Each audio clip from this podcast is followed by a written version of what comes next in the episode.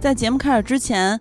要跟大家说三件事儿，一个是咱们的第三期付费节目，也就是《后避孕药时代》的恐怖片儿已经上线了。这其实大家都很喜欢的恐怖电影相关的主题，但绝对是恐怖大经典里面讨论比较少的一个角度啊！而且呢，这里面涉及到的电影头几部可能听过人看比看过的人更多一些。嗯，那有的其实是有点难以下咽的，有的呢大家可能看完之后觉得有点不知所云，那就听我们给你讲一讲它和他们背后的故事。当然了，这里面除了涉及到电影，我们也提到了神话呀、书籍呀、漫画呀。啊，在电影不无聊的微信公众平台和微博里面。都有详细的片单、书单等等啊，大家可以去呃查看一下。然后第二个呢，就是我们在这周随着节目上线，周一也会同步上线两本书，一个是《死灵之书》，一个是《克苏鲁神话》图像小说。对，呃，我们的这个首先说价格肯定是。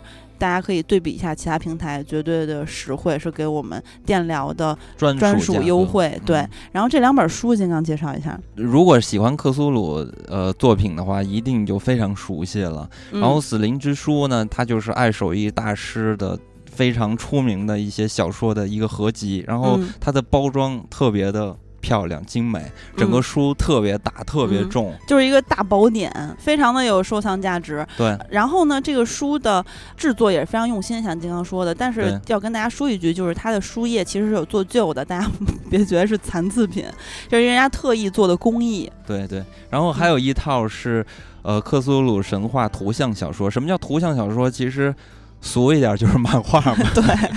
对。然后这是这一套呢是有四本，然后也都是非常出名的，比如说《疯狂山脉》《秘境卡达斯》，还有《查尔斯·迪克斯特瓦尔事件》啊，瓦德事件，还有《超越时间之影》。然后这是这四部小说，然后把它做成了图像啊，我们是打包呃出售的。然后这个其实也是非常具有收藏价值的，而且它的我我看了一下啊，它的画风非常的。好，是那种美式的画风，但是呢又特别有风格，是那种比较黑暗的感觉。其实很多人看克苏鲁都觉得就是有点晦涩，或者说没有它，它就像一部电影，它没有观赏性那么强。但是其实大家都很想看。如果你像我一样的话，去看漫画版也非常合适。对，首先，假如你是克苏鲁本身。看小说就很能读得进去，然后很吃它这种调性的，那本身死灵法书是吧？这个死灵之书就很适合你去收藏。那如果说你喜欢。克苏鲁这个文化，或者是对这个文化感兴趣，但是呢，对于读这个文字的东西有点困难，因为比较喜欢读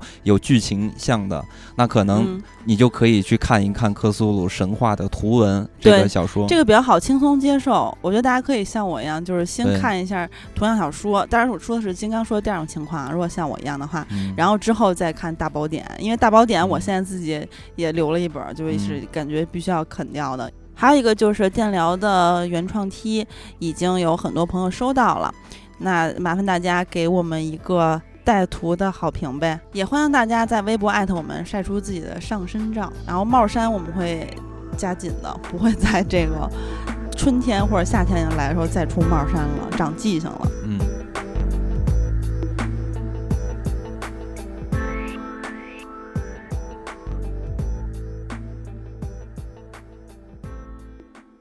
大家好，我是严格的金刚老师金老师，我是演员中的一匹独狼喜儿，我是演不好就给你劈个叉的严欢喜，你们都是带绝技来的，我们本期就来不负责任的讨论讨论关于演员的表演，当然这是讨论啊，我们还评不上说是什么。呃，指点江山这种完远远远不够。对我我，而且我们也很怕，就是说到有一些演员的这个，呃，大家有一些争论吧。所以我们还是以一个大家就听听就好了。对，我们就是聊一聊我们欣赏的演员为主。对，但是但当然不是像《演员请就位》的四位导师那样去点评了。我们有什么资格呢？其实主要是出于自己的喜好和观影的经历，就是很多喜好其实跟听友是相同的。对，其实主要是听友让我们点的。对，因为我觉得来自于听友留言嘛。因为我觉得作为一个电影节目啊，说电影的节目，那电影是本体，电电影是本体。那么电影的本体，我觉得就是演技。我觉得演技这个东西，在一部电影来说，它的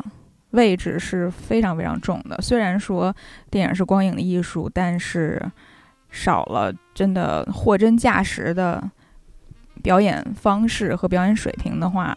这个电影本身就是无法成立的。嗯，所以我们本期其实也开启了一个新的话题，就是聊聊电影中演员的演技嘛。那这次其实我们是按照传统，在微博和微信公众平台发了互动话题，也有很多的听友留言提到了各路的演员吧，有港台的，也有欧美的。当然有大陆的，然后有老中青三代都有。嗯，在节目的一开始，我觉得要从这个综艺《演员请就位》说起。然后《演员请就位》最近其实也是引起了很多观众还有影迷的一些争议吧，尤其是就是郭敬明，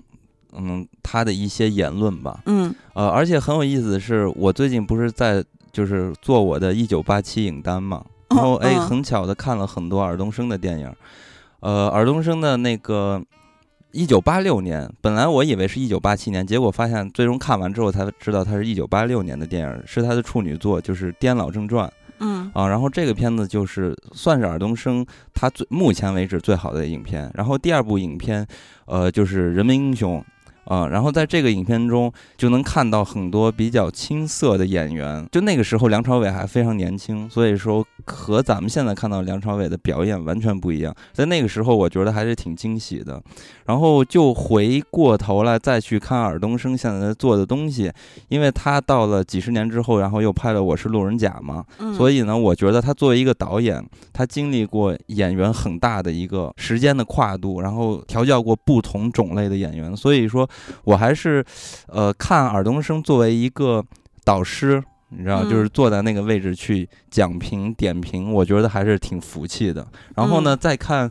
呃，陈凯歌导演，我就觉得陈凯歌导演。确实是他非常像一个创作者，因为他去讲点评的时候，更多的角度是说戏的角度去说。对，演员在后台和包括观众看都觉得他很会调教演员，因为他说的很具体、很细节，也没有什么大道理，就是很简单易懂，但是能让你就一下一击即中，让你明白哦，原来是这么回事儿。对，所以说他。可以很好的帮助演员去发掘这个角色到底是没是什么样一个性格，所以我的我觉得这点还挺厉害的。然后到了郭敬明这块儿，我就觉得他确实有时候，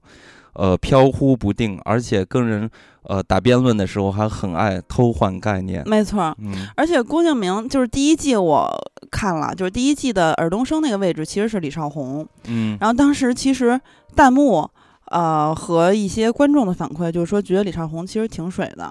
呃，也不是不是他这个导演的实力的问题，是他在点评的时候，或者说他一些态度上，或者或者是一些观点上，嗯，有时候是不能服众。当然，这个没有就是郭敬明的争论更大。第一季其实郭敬明和李成儒已经有过 激情 battle，对，然后但没有第二季这么大水花。然后，但是第一季我看下来，我的感觉就是。他跟陈凯歌是一个特别好的，也不能说对比吧，就他俩在一块儿，这个这个特别反向的一个效果，就是郭陈凯歌呢是，他用非常通俗易懂的话。去讲一个比较深刻的事儿，就是他不是不是那种深刻的人生道理啊，就是说他可能把那些所谓的那些表演技巧或者说理论的东西，他化繁为简了，然后深入浅出的给你讲，让你很好的理解。李成儒都是说成语，不是 不就是那三连吗？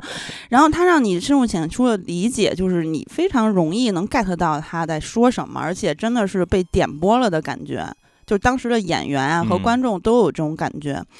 但是郭敬明呢，他非常像一个刚刚，我个人感觉啊，非常像一个刚刚从专业院校毕业的学生，然后他就是肚子里有一些理论的知识之后，他非常想把这些就都表达出来，哎，对，然后就是所谓的拽词儿，但是呢，其实拽了半天，有时候演演员你会感觉到他点评演员不知道他在说什么。嗯，就是他，我我发现，就是我我没有看过第一季，我看过第二季，然后这几期一直都在看，然后我发现郭敬明很爱用一个词说话，而且我觉得这个词特别严重，他开口都是我觉得你们这儿有一个问题，他会说这是个问题。这个假如我是在台上的演员，首先在这个舞台上的演员，他基本上都是有一定表演的经历的，嗯啊，然后我就觉得我听到“问题”两个字儿，我就觉得。很尖锐，而且我觉嗯。得郭敬明导演他作为导演，他的作品来说并不服众，然后他嗯。提出“问题”两个字儿，他所有的开开头都是问题，就让我觉得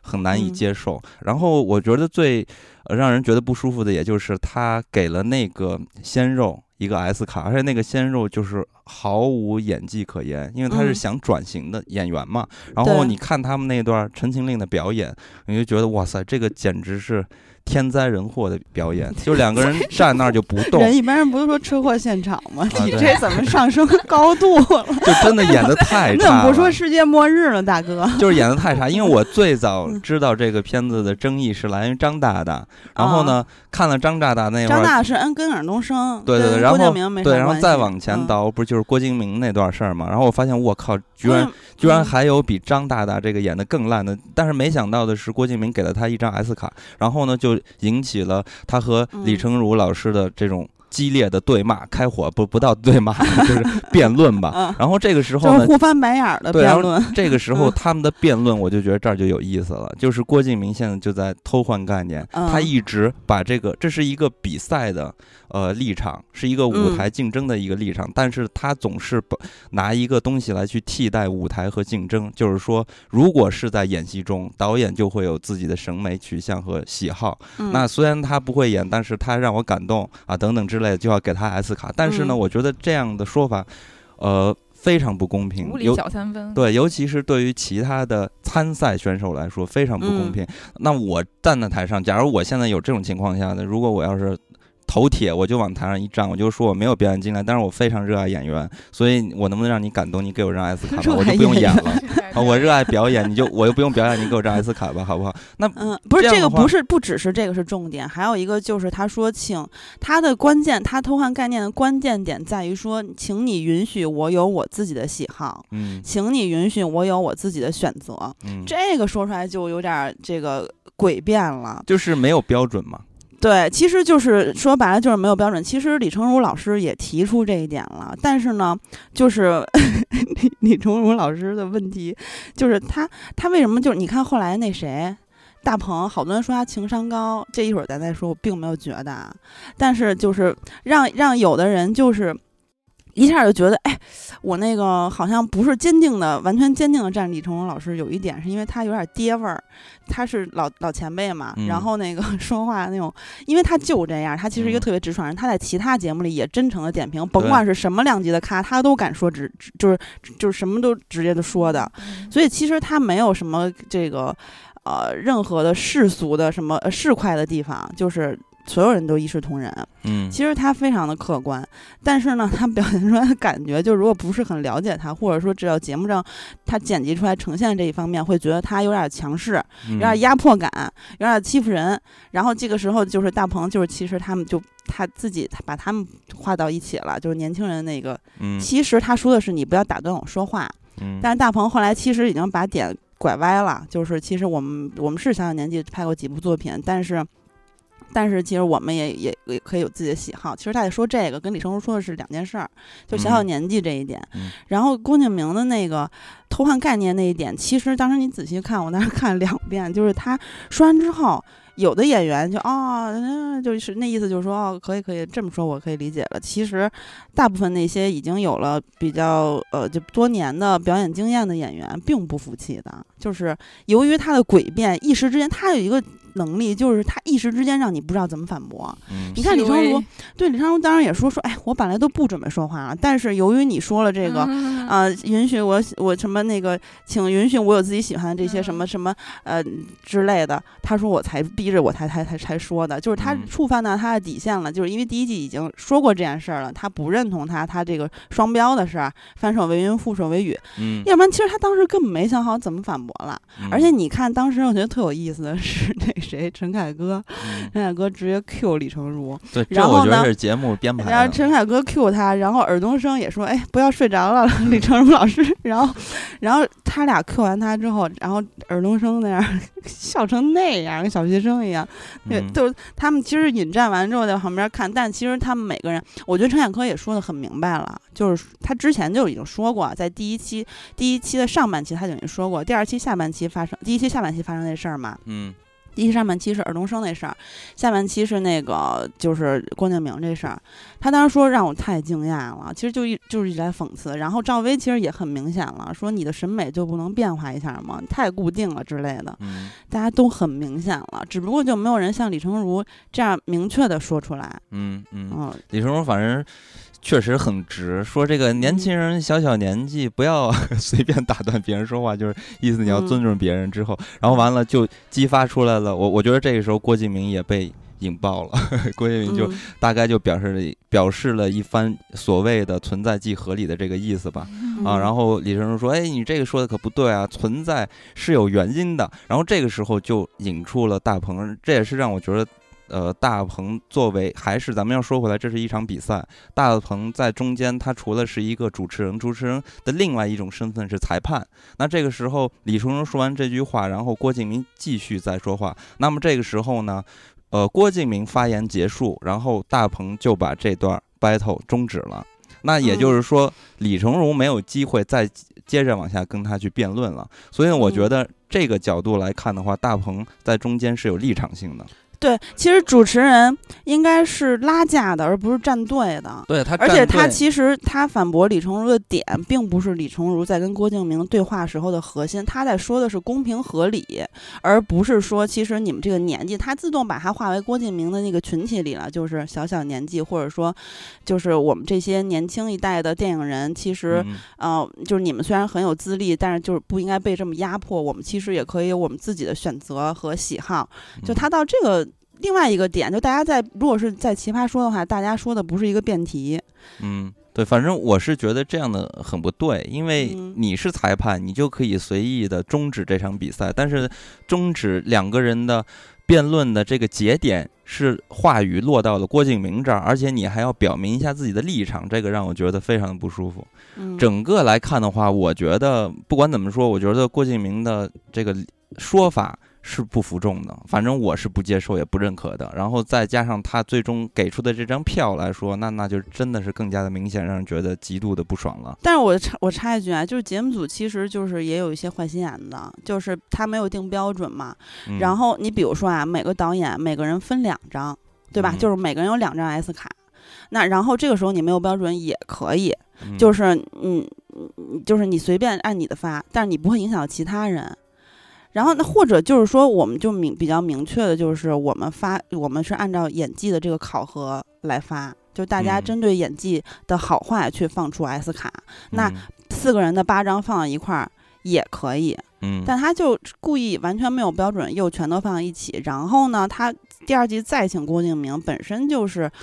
就是你说为什么请他呀，对吧？嗯就是他，他就很容易制造出一些话题点。嗯，呃，综艺节目嘛，一定是有嗯台本的。但是我觉得这个综艺，我觉得它还是挺有意思的。尤其是作为业内者啊，你去看这个的呃综艺的时候，你能发现一些市场流行的角度，就是通过嗯市场来去观察。呃，什么样的演员更加的吃香有市场？嗯然后包括这些导演怎么去看待表演，这其实对于我们以后假如涉及到选角的时候，都是有很好的一个启示的。尤其是如果在这个台呃舞台上出来的演员，他首先是急需要获得资源的，然后呢，目前的价格又比较低。那这个时候，对于我们来说，我们要选一个演员的时候，我觉得这是有参考性的。然后呢，话说回来，咱们这个呢，所谓的电疗版的演员请就位，那大部分的这些参赛选手，哇塞，妈呀！其实都是咱们的听友给提供的。所以我想先问一下，呃，在座的两位老师，嚯，太可怕了你们得先有一个标准吧？对我也想说，咱们不能变成小四那样没有标准嘛？就是我，嗯我觉得你们先亮一下底牌，就是说什么样的表演会打动你呢，对不对？嗯，欢喜先说吧，刚才一直，对，毕竟我并没有看过《演员请就位》。我跟你说，就因为咱们上回录了那个《乘风破浪姐姐》，听友非常喜欢，嗯，然后一直还在呼唤欢喜，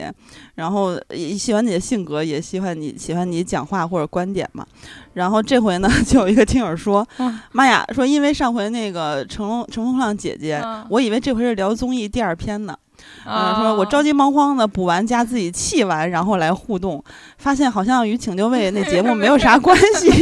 然后发现我真的是一眼都没有看请就位，我反而其实呃呃，因为我没看演员请就位嘛，然后所以就是如果说这种表演节目的话，嗯其实之前《演员的诞生》嗯不管是两季还是三季了，海娃那个是吧？对，其实我还挺爱看那个的，就而且我觉得就是《演员诞生》里面的那些参赛演员，嗯，感觉比呃《请就位》里这些演员还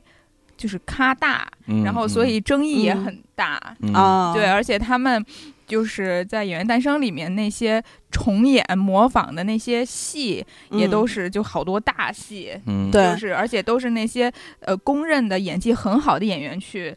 演的，然后嗯他们再去翻制。对，那里面不太会有《小时代》啊或者这些桥段给他们演吧？嗯，对，更多的我觉得那个里嗯面的戏更多是就是红高粱那种，是不是？对，就是比较正豆瓣分儿比较 高的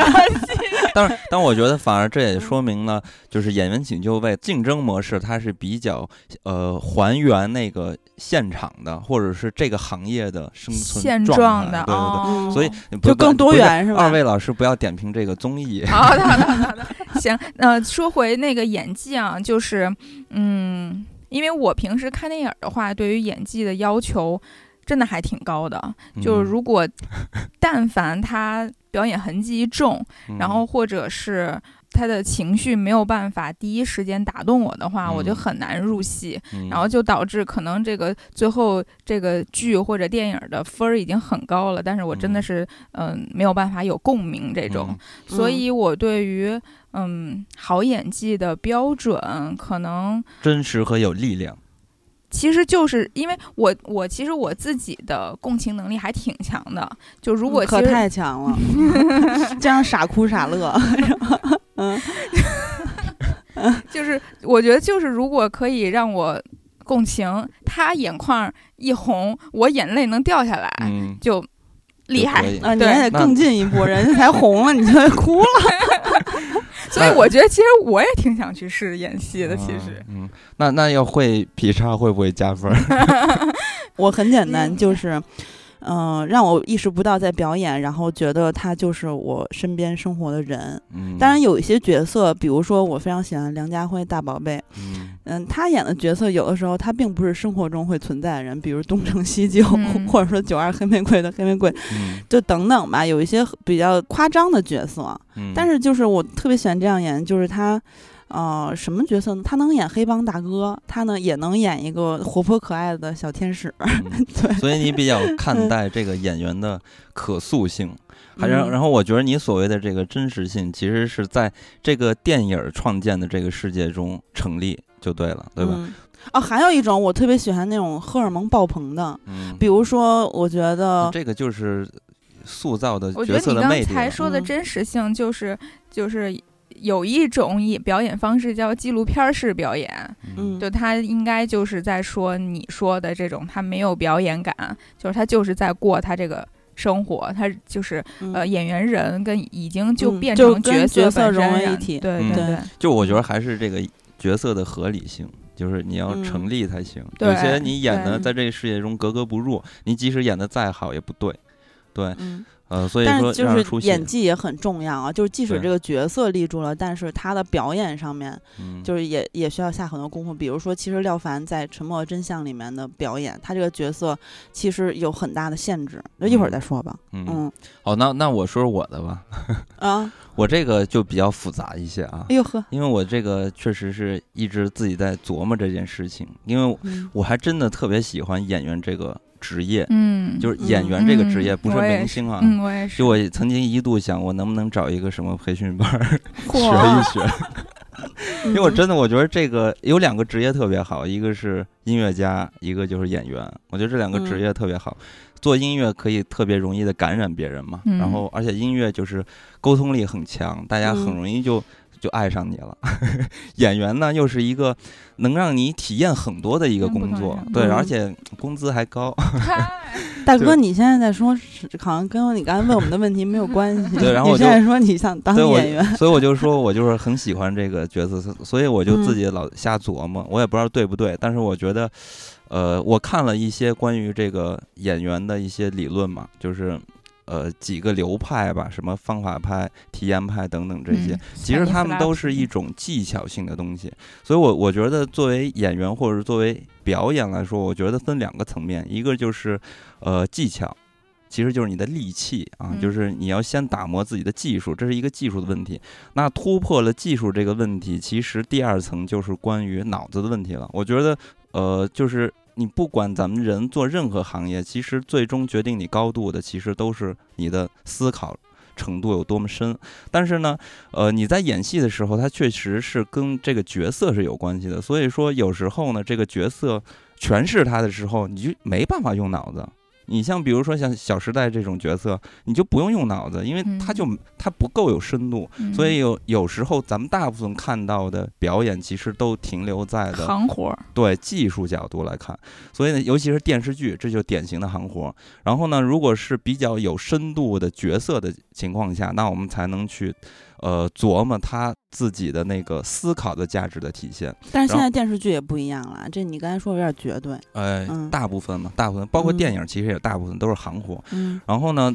就是一层一层往上看。但是呢，我觉得这两者是相辅相成的。你不能说因为我思想程度太高，但是呢，我却因为我的肌肉控制能力太差，我不能精确的表现出我大脑中想呈现出那种情绪，也是不行的。所以你的这个技术一定要过硬。那如果说你的技术过过硬的话，呃，你思考不够，但是我觉得你起码也能变成一个水平之上的一个演员了，呃，所以说我觉得这两者是相辅相相成的，但是决定这个下限的是你的技术。然后呢，是呃那个高层的就是你的思考，但是这个关于思想的东西就是可遇而不可求。然后呢，对于什么样的角色能打动我呢？或者说我服这样的表演呢？就是可替代性，就是他有没有可替代性，这个我觉得很重要。比如说我去看梁朝伟的表演，其实我觉得梁朝伟的表演对我来说就是我一看就是梁朝伟。就是他永远演什么？他是两种模式，一个是演喜剧片，一个就是那种深情啊，深情的，像王家卫电影中，就是他很模式化了。你一看他就是梁朝伟的演技。但是呢，呃，咱们要再话说回来，就是说为什么还是觉得梁朝伟厉害？就是因为梁朝伟他没有可替代性，这个角色只有梁朝伟能演出这个戏。虽然说你一看这是梁朝伟的符号和他的标签，但是他没有可替代性，所以我觉得非常厉害。但是呢，呃，像刚才你们说的这个被不能不被打动我啊等等之类的，我觉得这个其实除了演技的功力，其实还有一方面是在于导演的功力。因为有时候很多这种能不能把你的情绪调动起来，它是受到了很多导演的一些技巧。所以有时候你去在看舞台剧和看电影的时候，完全不一样的感受。你看舞台剧的时候，这个时候如果这个演员能让你哭了，那真的。呃，他的能力就比在电影中对于演员表演带动你的情绪要强很多。嗯，因为电影呢，它会呃通过电影呃镜头的一些组织和运用，然后会影响你的情绪啊，包括音效等等之类的。但是舞台剧它里边的四四要素，然后最弱的其实就是导演。呃，这个东西我觉得还是要分开论的。但是呢，如果你没有一个好演员，导演的技术再好，可能这个情绪也是传传达不到的。所以咱们就来看一看，呃，以咱们的标准来去看一看，讨论讨论这些演员的演技，或者说我们觉得好的演员是什么样子。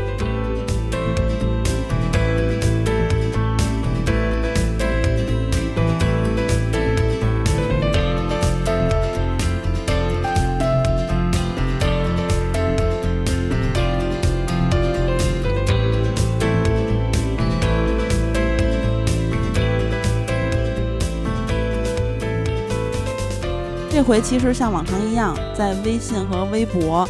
双端都有很多朋友的留言，但是嗯。其实大家留言涉及到的演员非常的多而杂。嗯。从这个像刚才说的有老中青三代，然后港澳台什么，这个这个欧美啊都有。嗯。然后嗯，我们选了我们个人比较喜欢的演员，嗯，然后这一次可能不会全都说到，因为太多了，这一期节目也装不下。然后如果每个人都提一嘴的话，其实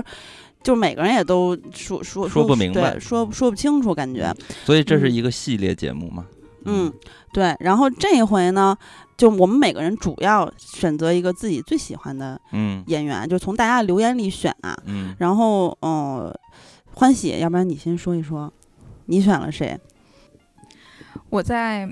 看完就是大家的留言之后，秒选了周迅。嗯我先念一下留言周迅的听友啊。嗯呃，先是微博的重庆在逃鸡公堡说聊聊周迅吧，她一直是我最喜欢的女演员，所有角色在她身上仿佛都活了一样，形容不出来那种感觉。然后微信平台呢，C Y B O R G 说喜欢周迅，演什么像什么，角色类型也挺多变。然后 Jim Bin 说，我那必须要提周迅周公子努力与天分，角色类型之多面令人咋舌。成员说：“哎，成员是反对声音。他说嗯只要不聊周迅、陈坤都可以。这两位的演技一直 get 不到，但是他们几个都提到了周迅。对，所以你为什么选择周迅？秒就出现在脑海中，嗯，是因为最近看《月下 》还真不是，嗯就是其实你看我做那个就电影节目这么多年，嗯然后其实、啊，对，我们要特意说一句啊。就是糖蒜广播的天堂电影院，嗯我们两个节目都很多年了，一直是有台。欢喜大家都知道，欢喜是天堂的主播啊。谈不知道欢喜会 劈叉，对这么多年才知道。可能我对我我们的听众可能也不太知道会劈叉。对，嗯真的是就是放飞自我。你说，你说，做做电视节目这么多年，就是其实一直都非常非常想说周迅，但是一直都没有一个机会。嗯嗯，然后因为周迅，就是我从我还别说看电影儿，从我看电视剧那么嗯小的时候，我就一下儿就就是就是爱上了这个女子。嗯 真的就是我现在如果让我、嗯呃说说你最喜欢的嗯、华语，女演员，对我觉得。第一，我还是会选择周迅。我可能十年前就会说周迅，但是现在我可能还是会说周迅。他能把你掰弯吗？妈呀，他现在有点痴呆了，突然，怎么了我又了？知道，每次金刚一问我这种问题，我就真的陷入了。他现在就坐在这儿，然后让把我掰弯。你看你你真是很老实。一般他突然问我一个问题，我都会，就是去你妈！其实我在心里也会痴呆，但是我会胡说八道回应一下。我掰就掰吧，我觉得可以掰一掰。嗯就是因为呃，我接触周迅的作品，我我我印象里最开始什么红处方什么之类的吧，嗯就是嗯在最最一开始，但是那时候那个记忆已经很模糊了。周迅怎么说呢？他一下子就是让让我爱上他的原因，应该就是两部电视剧，一个就是《橘子红了》，一个就是《像我像你又像风》。嗯，这两个如果我没记错的话，应该都是在我初中的时候，初二、初三，嗯。嗯，就是零二、零三、零一、零二年，就是大嗯。概是，零零二这个嗯。时候的。就是我那，就是在那个时候看电视里面的这些电视剧是没有太呃有过类似这种风格嗯。剧集的一个体验的。嗯。就是如果先说从嗯呃周迅本身，我觉得啊，就是他给我的感觉是大概分三个阶段，嗯，就是第一个阶段其实就是电视剧阶段，就是我刚才说的以这两句，可能还有《大明宫词》啊，大家嗯。熟悉的这些电视剧嗯。呃为主。然后第二阶段呢，就是呃。电影儿，但还是比嗯。较年轻时候的电影儿，对。像那个呃《恋爱中的宝贝儿》啊，然后包括《厘米猜想》啊，就嗯。是是一个非常情绪，嗯。就是呃情绪感染，对情绪感染力很强的，然后那种特别敢爱敢恨的这种演技嗯。派的这种、这种表演的阶段。然后第三阶段可能就是呃偏向于现在，他岁嗯数也稍微越来越大了，然后嗯他表演的呃戏路啊、风格啊，肯定是会有所改变的。嗯嗯、以及他可能，嗯，说实在的，也不再会是呃特别主流的，甚至是说是特别一线的那些女女女演员了，她可能会呃更多的走去尝试一些呃别的事情啊。嗯然后包括我知道她跟陈坤还去做了那个表演工坊，就她致力于做很多其他的事情。选择多了，对对对，然后让可能是生命更有意义啊什么的，就是呃现在这个阶段，然后更去以一个类似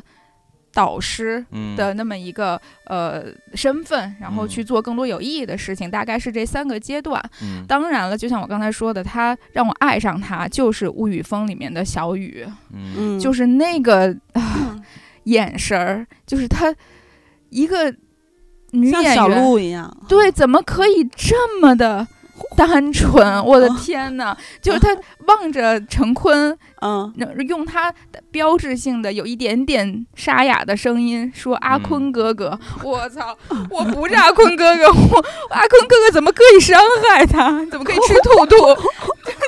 不可能被伤害的那么一个人。就是他跟现在的，如果说什么绿茶呀，然后以及就是、嗯呃，现在看来很多萝那种莉是吗？对对嗯装可爱的那种，真的完全不一样。就是啊啊啊！你说是绿茶婊那种，就是他们就比较做作那种，是吧？包括做作的，包括不做作的，就是那些大学生啊，或者是嗯未未经世事的小姑娘，就我以是为说喂一喂味精呢。未经是就是嗯没有办法再去。我觉得嗯。没有人能够呈现出周迅在《物语风》里小雨的那个眼神儿和状嗯态，对，就他在里面就是一个就是单纯，但是你根本不觉得，因为单纯跟愚蠢其实你很难界定，甚至就是嗯。一线之隔。嗯。嗯，但是他在那里面就是全是两个字单纯，没有任何其他的嗯。词语，嗯，就是那么单纯的一个人，但是在经过就经历这个故事里面的很多伤心啊，然后遭遇啊什么的，嗯。就他依然可以保持单纯，他很。很肯定有痛苦的时候，但是嗯他不会说因为这些经历而去肮脏了他的内心，还是怎么嗯样？对，确实最可贵的就是经历了是吧？沧海桑田，依然保保持一颗赤赤子之心吧子之。心。嗯，对，这话其实特鸡汤，但是我觉得就是周迅他身体力行的做到了这一嗯点。嗯哎，我觉得其实你要说他这个单纯的这种，嗯。感觉吧，其实嗯我觉得是可以从他的五官上去抓一抓的。嗯我我觉得，因为周迅这个长相，我觉得是一个特别好的对于女演员的一种长相。因为有些女演员她们会把自己打造的非常的美，像什么张雨绮这种，对对对但是这，种美呢，所谓的我我觉得对于女演员，确实这行业确实是很残酷啊。嗯，就是你这么漂亮，所以呢就会有很多负担的包袱，呃外外来的一些包袱，嗯所以有很多明星，包括男明星也一样嘛。所以你像古天乐什么的，他呃小李子都会自己把自己的特别完美的形象打破。对对因为留一堆胡子。对，因为这也是对长相对你的一种禁锢吧，对这没有办法。嗯但是呢，你像周迅这个长相，我觉得天生就是好长相。对于演员的好长相，首先他那个面部呢比较平，就他整个脸五官是比较平的。嗯。然后最有意思的，为什么他显得单纯呢？是因为你发现他的眼睛，他眼睛和眉毛的。他首先眼睛是偏圆，然后呢，眉毛和眼睛的这个距离非常的近。高啊。高，所以呢，这会显示出一种比较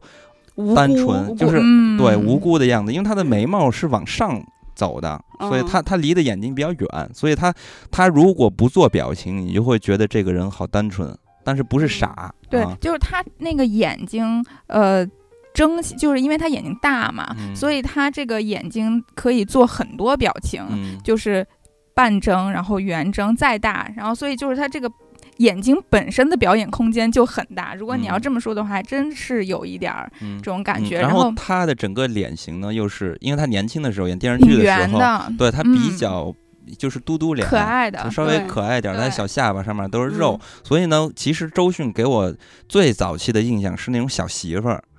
她嗯老演那种小媳妇儿，然后还包括十七岁的单车里边演一个小保姆，但是假装自己是有钱人，天天在人家那富太太穿富太太的衣服，实际上她是小媳妇儿。就她那个年轻的时候的长相其实是有点圆嘟嘟的，所以她嗯一出场的时候，你就能感觉上她是有一点单纯的样子，但实际上呢，她这张脸呢又很很卦相，就是她呃做任何的表情，它不会有攻击性，它，即使是一个呃很单纯的脸，但是它很适合去改造。就所以说他这张脸是可塑性比较强的。而且我小时候就是那个特别爱看他的下巴，因为他的下巴，因为现在很多人现在整扁了，整都想整成他那种一个就是特别突出的尖下巴。嗯我就记得以前看他的戏的时候，就一直会盯着他的下巴看，就是他说话的时候，就是下巴的戏。很就很抢戏，就是那种灵动感。他一笑，别人可能就是笑了，但是他的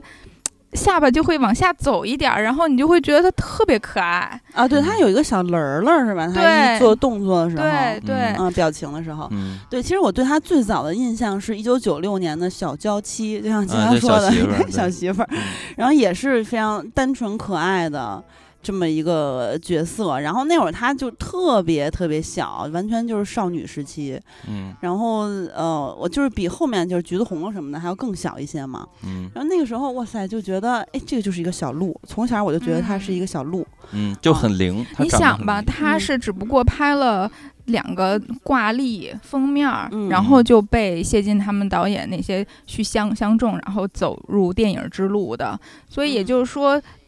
就是。他只是有这个拍封面儿的经历，没有任何呃专业表演学院的嗯。呃这种学习的经验，但是同时他又能飞快的进入到这个专业表演嗯。人员的这个这个呃素质，所以嗯。其实呃，他真的就像刚才那个听友说的，天赋跟努力是并驾齐驱的。嗯，嗯。然后就是说到他的电影儿，其实真的让我觉得，因为电视剧其实我没看过但我说一句，橘子红了啊。嗯。就是《橘子红了》，是我后来上大学之后又重看了，就是我小时候也看了一遍，然后长大之后又看了一遍。它《橘子红了》，因为呃李少红的这个，我觉得是高超的表呃导演功力，然后让嗯。这个剧本身呈现一种非常诡谲，然后呃阴森嗯。魔幻，但是嗯又很震撼、很感人的整个这么一个效果。嗯而周迅的使用就非常非常恰如其其分，就他在里面就是。无辜的同时，然后又真的饱经风霜，经历了所有那个年代的残酷，然后嗯给人当小媳妇儿，又这个骂，然后又爱上黄磊吧，这个那个，就整个的这个故事非常的呃曲折，然后他嗯身世也非常的惨，嗯就是，但同时又有他这个呃演员本身所带来的这种无无辜单纯的体质，所以就让这个。戏本身充满了化学感，嗯。所以每次周迅她睁着无辜的眼睛，然后有一个呃发型前面有个小小三角，中间嗯。在脑门上，然后穿着那个时候很臃肿的戏服，嗯。然后呃小脚鞋这么跟着，是那个老爷的小媳妇儿跟着老爷身后，然后嗯。跟着大太太归亚蕾的身后，但是同时又是心里深深爱着黄磊，就是他那个弟弟嗯。的那个角色，你就觉得就是这个那样的时代，然后呃造造成了这样一个呃畸形又非常让人心痛的角色。对，确实他那个妆容都让他显得更加小家碧玉了。嗯就是其实周迅，我觉得他不只是就是眼睛大，所以他能就是表达很多的眼神的那个演技。嗯，嗯他就是特别有灵气儿嘛，对，就特别有灵气的演员。你看这个形容其实不多，对对吧？嗯就我们经常说一个演员演技好，但感觉真的就只有他一个人。对，嗯或者说比较少吧。就是呃其实有时候可能。现在我突然想不起来，但是我记得也是嗯有。但是最早让我们有印象就特别有灵气，因为他的眼睛滴溜溜的圆，然后又里面又又装下各种的情绪，情感对对，然后他可能不是特别夸张的面部表情，他只是一些微表情，就感觉能传达很多的没错，状态。嗯所以其实到后面的包括电影的时候，他那个时候肯定已经是除了他本身的天赋，然后以及他最开始作为演员的这些呃很基础的东西以外，放了很多自己的思考在里面。嗯因为很多人其实也在说，当然一说起周迅就是有灵气，那么但到底是说是灵气造就了他这种越来越好的演技呢，还是他的努力维持了他的灵灵气？嗯就这这些其实都是呃，就是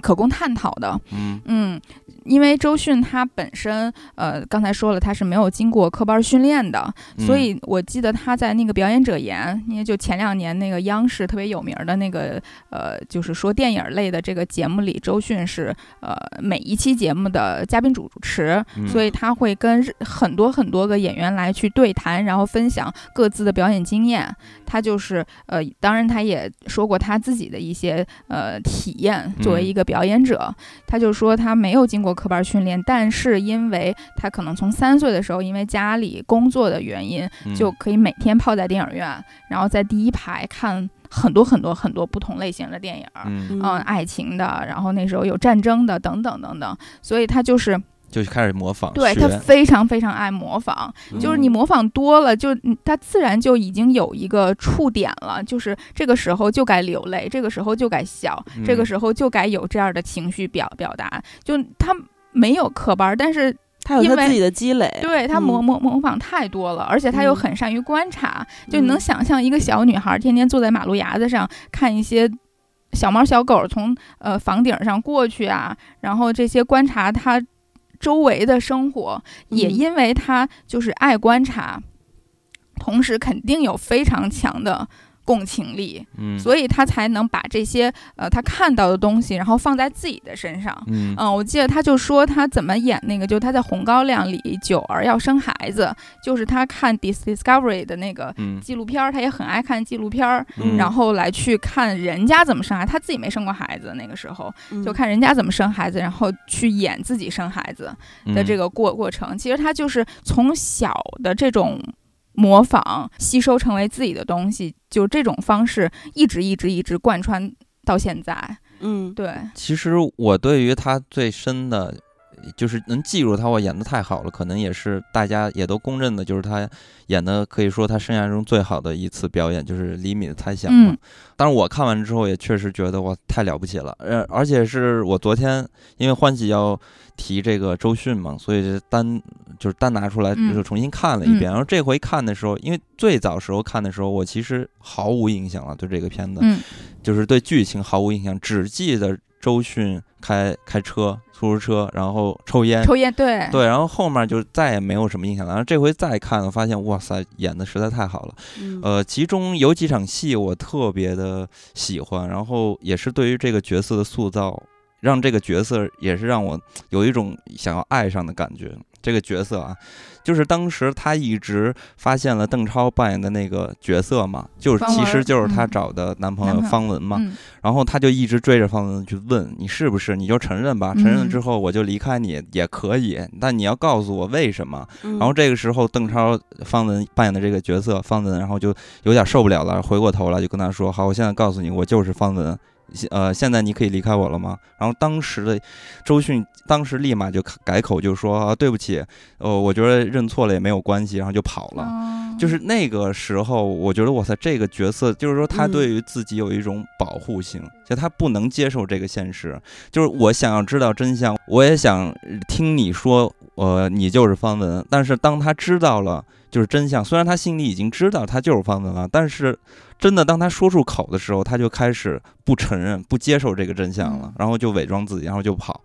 然后这个画面，就我我不知道别的演员会怎么演，但是我觉得周迅的处理就特别好。然后就嗯。直接就跑了，他没有嗯更多的待在那儿吃傻，什么吼啊、哭啊，嗯。就是那种一个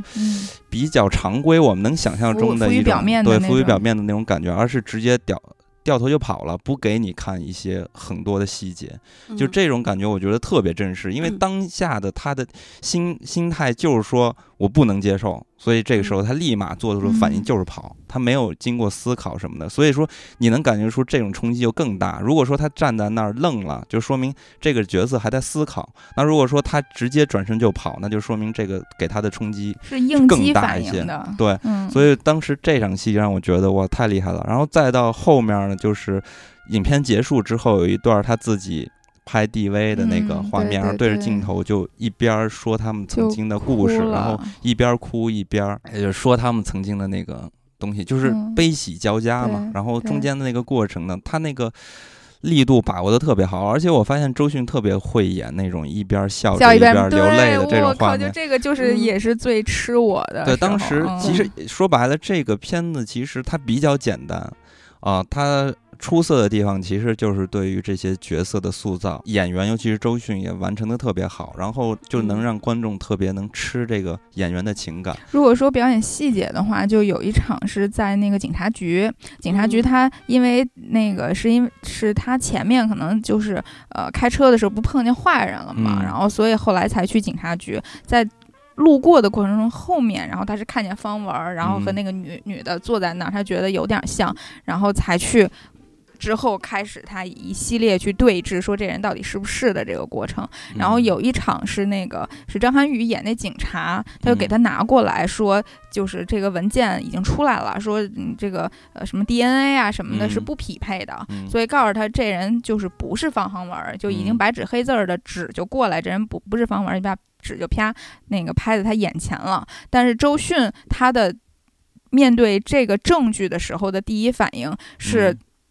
看警察，嗯，就是因为他内心是非常百分之二百的笃定，确这人就是方航文的。嗯。你这什么玩意儿？我我不信你，嗯。就是我不会说去怀疑。哦啊，他不是啊，就是嗯。有这么一个东西，因为他太相信他自己角色的这个东西，他直接嗯。就是看警察说，就是用眼神告诉他我不信，是你不对，你这东西弄错了。嗯。然后同时就是想到那个就是呃，应该是《演员诞生》吧，还是哪个哪一季的呃马思纯是嗯。演过他这一段儿的，嗯。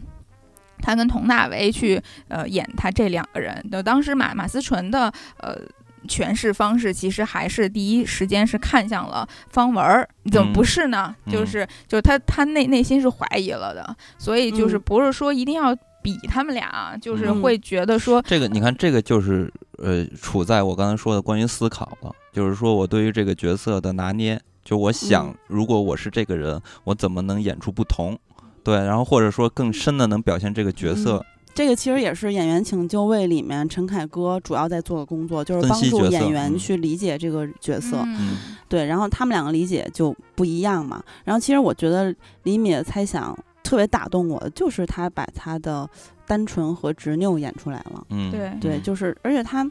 就是演爱情相关的，我刚要觉得说都非常的我刚刚说，触动。因为我觉得周嗯。迅她就是一个 把她所有的生活里的情感，然后放嗯。在了角色感上的对对，他自己的感感情生活也是，对吧？对因为我嗯。我为什么喜欢他，就是就觉得这个这个人本身，呃，当然我我不认识他啊，就是嗯。说从大家了解到的所有的关于这个人的故事来讲，我真的嗯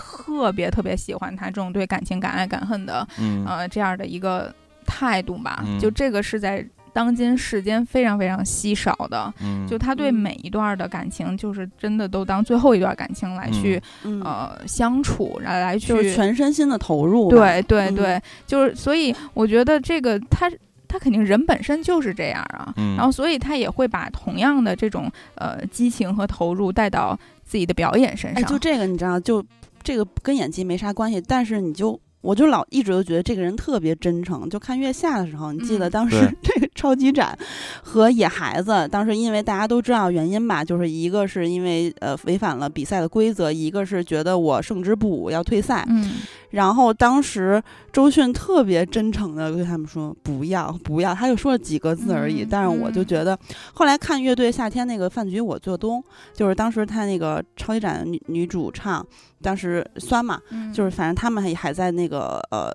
就是聊天的时候说说，当时其实周迅也在旁边一直摆手啊，或者说那个劝他们不要退赛之类的。嗯。就是他没说几个字，嗯。他可能比就是 别人说了一堆一堆话，嗯或者是嗯做了一堆夸张的动作表情，嗯。可能他给人印象更深刻。我觉得就是因为他的真诚，他的真诚也体现在他的生活中和他的表演中。嗯因为小时候就是看周迅，就是我还是会喜欢那些有一些瑕疵的人的。嗯就其实也不是瑕疵，就是说白了，最开始认识周迅的时候，因为她的声音，呃，她尤其浅初期的戏都得要配音嘛，就是因为嗯她的声音稍微有点沙哑，嗯然后跟其他女演员不太一样。嗯然后粗嗓女孩，对，然后以及她她自己也说胡胡胡萝卜手啊，就是手指头特特别粗，嗯对，然后富贵经常。小肥手，对，然后嗯就是也给很多导演在拍特写的时候带来挺大困扰的，嗯嗯，然后同时他结巴，嗯就是当然我有了非常强的共情在里面，但是呢，就是嗯就是他结巴，这还是挺严重的，那是日常生活中那是那个半句话都说不出来的那。那种结巴？对对，他自己知道这一点啊、所以就是我觉得这人简直太可爱了。啊，嗯他就是挺可爱的。对我，我觉得就是这个东西，就是造就了他这种就五十岁还能依然很真诚、很单嗯纯的这么一个风格。后来他五十啦，快了吧，四十多吧，嗯当，时我们听着音乐，还好我忘了是谁唱，谁唱。当时桌上有一杯茶，还好我没将它喝完，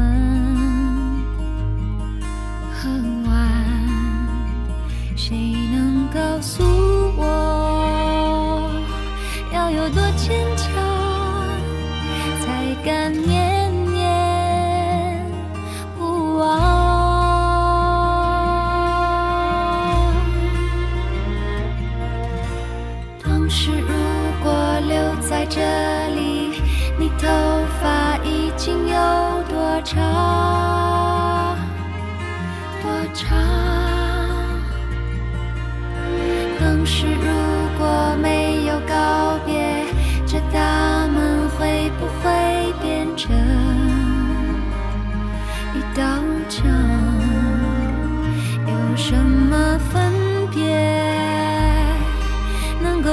你的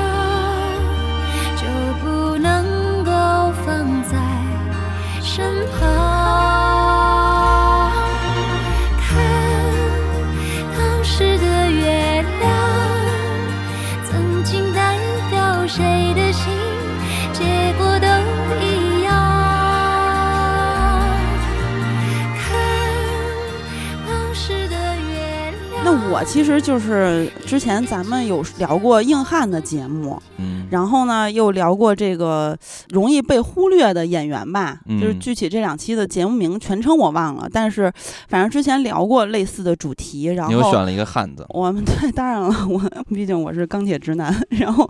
我就选了廖凡。就之前嗯节目里有表达过对他的喜爱，嗯然后廖凡呢，就是，呃，之前我说的所谓就是每个人的标准，其实我自己都觉得我没什么标准。嗯。呃我我喜欢廖凡，他最开始吸引我的其实是刚才我说的其中之一，就是嗯荷尔蒙。嗯，啊、然后廖凡呢，就是我觉得他又有演技，又有荷尔蒙，我觉得廖凡就是典型的强大的嗯。感染力和他的魅力、人格魅力啊，不能说人格雄魅力，性魅力，对。对，我跟你说，就说到他这个所谓就是魅力或者说长相相关的，有一个曾经，呃，我跟欢喜我们之前在豆瓣工作的时候，一个非常 有，我们当时筛选出来一个短评，就是说廖凡长了一张背负了十八条人命的脸。嗯。然后，然后当时在那个心理罪是我负责的项目嘛，然后在这个电影的豆瓣专场映后交流里面，我还跟他提了这句话，嗯因为，当时终于跟我的丑帅男神肩并肩，我主持那个映后交流，我说这个他说我要杀你，不是，他说，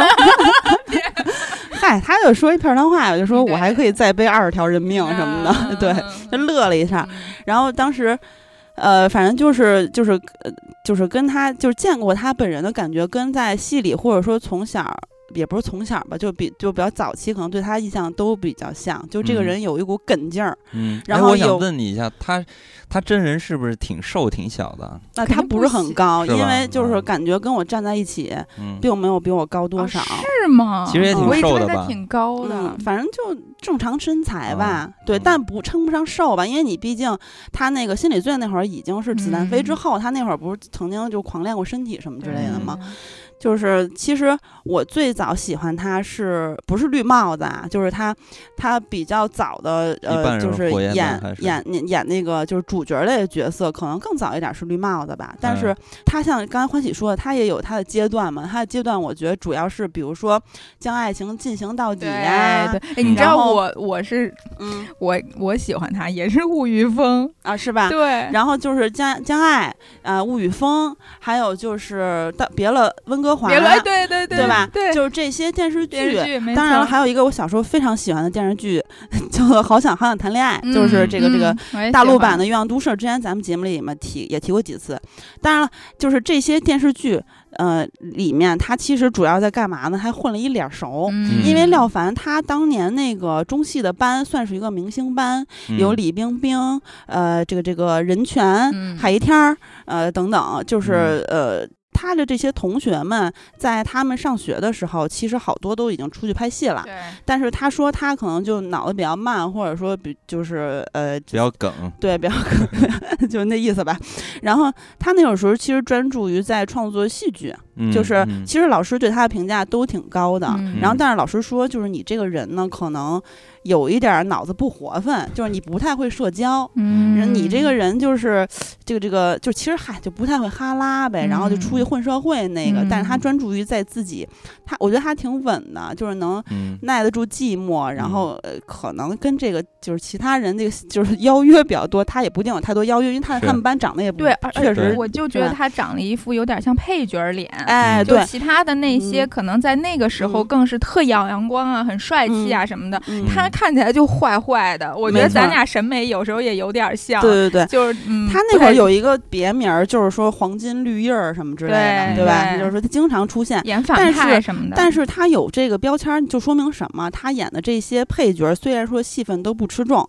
但是都给观众留下了印象了。，嗯他说那会儿在大街上会碰到一些老百姓，见到他说：“哎，你不是那谁谁谁？”就说不出谁来。然后他说：“我当我当时一般都会说，没错，正是在下。”然后对，然后就是反正就是 然后对，反正我我是觉得他，嗯、就是当然跟他的外形的局就是。这个局限是有关系的，嗯但是我嗯觉得他真的是一个挺稳的，也比较耐得住寂寞的人，因为嗯就是他没有说，就是现在的可能就是年轻人里面很多容易出现一种情况，就是说哦，我的同学们都去出去拍戏了，甭管我是什么样的外在条件，但是我也要去。嗯他其实嗯不是一个随波逐流的人，我觉得。然后这个后来呢，就是这个这个他混完脸脸熟之后，就开始演演电影嘛。然后嗯比较早的，大家可能想到的是绿帽子，嗯但是我是从像刚才金刚说的一半海水一半火焰嗯爱上他的，那个片子感觉完全就是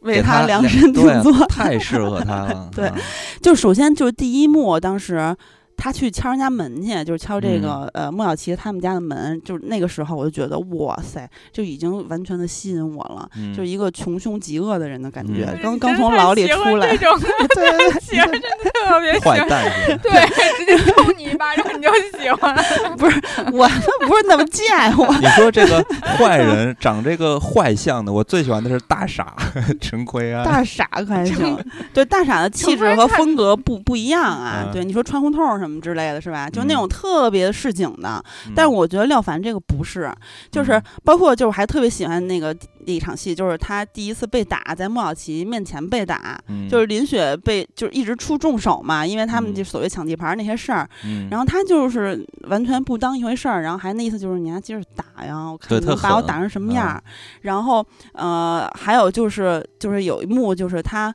喝了酒之后跟莫小琪疯跑，就是在他俩认识没有多久的时候，嗯当时摔了一大跟头，就是嗯。当时你就真的觉得，就这这个戏啊，并不是你生活中会见，就是真正存在的你你你认知里面存在的那种人，就是他是嗯。一混蛋嘛。嗯。然后，嗯，但是呢，你就觉得哇，这个混蛋很真实，嗯就是他跟反正他跟我个人想象的混蛋就是一样的，就是他嗯真的，因为他有一句台词，我永远都记得，我记到现在，就是记性这么差。他当时跟林雪说：“我让你打我是想知道你的拳头有多硬。”嗯出来混，我和你不一样的是，你是为生活所迫，而我是喜欢干这一行。就是在我从小的心里，我认为的就是混社会或者说古惑仔什么这个，嗯就是这些人，嗯就就是我，我觉得他真的是热爱这个行业，就就是他把那种就是像野兽一样的人演出哎来了。对对对对对，对它就是因为有动物性，因为其实这个片子也是有，就是叫什么，就是有一些人也欣赏他，觉得他很有个人的特点，被他的魅力征服吧。但是也有一些人说，感觉他很做作和装逼，因为其实他有一点像在演话剧的感觉，嗯，但是我完全没有感觉到他的。就是做作和装逼，是因为我觉得他像一个疯子一样，就是他是一个痴迷于自毁的罪犯。我觉得他怕他把这个完全演出来了。嗯，而且他这种夸张是不，并不是被难以被理解的，而是说在就是嗯，怎么说，就是他就是像野兽一样，他就就是他就是一个天生的罪犯，或者说就是一个天生的混蛋，嗯，对，非常的极致。然后那个包括他还有一场戏，我印象也特深，就是。这个他手下有个妓女说说你你不就是爱上利川了吗？因为就最近嗯他当时那个情绪不稳定，然后他们搞那个仙人跳事儿，他老是发挥失常，还打客人什么的。嗯，然后他一开始就是假装好言好语，然后其实后来疯狂捶门，想进去暴揍那女的，就嗯就是他那个时候非常的暴躁，你就能感觉到这个人的肚子里有一只狮子要出来了。嗯，对吧？特别吓人。当时那女的，我当时还想代入了一下，我想象我如果在房间里，我可能跟那女的一样，嗯，就可能快尿裤子了。就不是，其实可怕的，你能 get 到他可怕的，并不是给他打，而是这嗯个人身周身散发出的，就是跟压迫感，就空气都变成刀子了，要扎向你的感嗯觉。对他对他他确实有这种感觉，就比如说我，我现在比较特别，就是让我特别有感触的是那些呃，可能演一个身边的老百姓的样子，然后他演的就是跟这个角色融为一体，就像你生活在你身边一个老百姓，你都忘记你嗯在看电影儿，这种感觉。这这个片子当然不是这样了，但是他这是让我认识到他的魅力。嗯然后到那个其实。呃，还有师傅啊等等一些电影，就后来他都演男主了，就我觉嗯得他演的都很好。但是其实对他来说特别特别重要的一部，就是非诚勿扰。那个小白两根儿大哥 太牛了对，《非诚勿扰二》里面演的那个娘娘腔。听友莫的感情的打工机器也说说想听廖凡帅的一批，而且为啥这些硬汉演 gay 都那么可爱啊？嗯对，就是你说的《非诚勿扰二》里面他演的那个娘娘腔嘛，就是他演这个角色之前，哪怕就出现了。可能几秒吧，但是嗯他做了很多的功课，去学嗯兰花指啊，嗯然后去这个学化妆啊，做美嗯甲呀、什么之嗯类的。很逗，就是对非常专业的。后来说就是对对于这个化妆什么之类的研究都非常深入了，嗯反正就是做了很多的准备。然后你看他真正呈现出来的，因为就是我又这回录之前重新看了一下这一段儿，其实嗯挺短的，但是第一集里边就是《非诚勿扰一》里面冯远征那段儿挺长的，因为他们当时嗯在相亲嘛，对，然后又是曾经的同学，其实大家就哈拉了一下。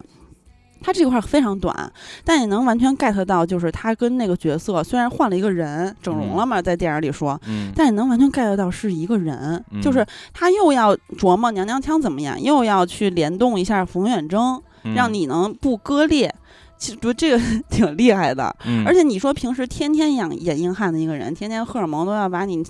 嗯扎死了，然后结果哎，就变成一个极其干净的呃小白脸儿娘娘腔，而且哎，非常哎其实你这个嗯有色眼镜太重了，其实我觉得还好，没你说的这么好。我现在沉浸在一半海水一半火焰的剧 剧照里，对廖凡的裸体对无法自拔，他的肉体也非常的鲜美。你说这个晒的古铜而且色有亮的。孟小琪，孟小琪那大海上身材，对，其实你刚才说到周迅的时候，我也想到孟小琪了。那孟小琪虽然说胸大，他肉欲一点儿，对，非常肉欲，但是其实对。他他在这部电影里面也挺单纯的、嗯。啊。当然这不重要，咱们说廖凡啊。嗯，然后其实刚才被金刚打岔了，我想说对他来说非常重要一部电影，当然不是《非诚勿扰二》了，是是他拿了世界三大电影节，对吧？对。威尼斯、对戛纳和柏林，他拿了首个柏林国际电影节的华人影帝，对，呃，通过《白日焰火》，嗯。对，他在这里面就是依然演了一个警察嘛。其实廖凡很多次演警察，最近的一嗯次是《沉默真真相》，之前南方车站的聚会啊、白日焰火呀、还有嗯心理罪呀、等等。然后就是这个。就是白日焰火这个时期，其实对于他本人来说也是一个比较特殊的时期，因为他那个时候年近四十嘛。嗯，然后他其实之前拍那个叫什么建党伟业还是建国大业之类的这些这种就是红色电影的时候受了很严重的伤，肩里面插了十二颗钢钉。嗯，然后其实他当时是在一个事业的低谷期。非常的痛苦。然后这个时候他接到了《白日焰火》的剧本儿，嗯，他就发现这个角色其实跟他当时自己的心境非常的贴合。嗯对，因为这个警察也是后面很落魄嘛，嗯就是你能感觉到他让自己跟这个角色完全的融合了，他嗯在享受表演，而且他的就是这个片子里面非常非常呃出彩的一场戏，也就是大家都都说说他通过这场戏征服了柏林电影节的评委们，对，就是跳啊舞那场戏，就是。当时真的，我我我觉得，首先啊，就是那个什么那些他演一个特别拼的警察，或者说不是大家常规认知里面的那种警察，是那种呃比较拼的，或者甚至有点痞气的，是用嗯非常手段去办案，或者是去去让让这个这个案子逐渐水落石出的这种，就之前大家也看过，嗯但是这一次我觉得非常不一样，就是他完全把这个。这个人的落魄和后面的释放演出来，就是通过这场舞。就我觉得他当时是用笨拙的舞姿跳了一个轻松的嗯。心境，你嗯真的就是我觉得太有感染力了。当时就是这次我也重新看了一遍，听节目不是录节目之前，嗯。我当时看的时候其实就觉得，嗯。就是嗯，如果你是在一段沉重的工作结束以后，或者是一段压抑的状态嗯。找到了出口之后，嗯就是我觉得你都应该在看这个片子的时候重新温习一遍，跟他一起嗯起舞，是就是到这种我都想去跟他一块儿跳的程度。我是觉得啊，就是嗯、我我我觉得我比较客观的说一说廖凡，对，因为我觉得廖凡肉欲，呃，嗯廖凡本人是他是属于嗯找到符合自己角色的呃角色呃呃，就是廖凡是属于嗯那种能找到符合自己呃身份的，或者是自己本人的这个状态的角色，对，嗯才能完整的发挥出他的嗯百分百的全力。然后以往的廖凡，其实我觉得我有一个比较粗暴的一个方式来总结他的表演，我觉得他叫做呃后槽牙式表演。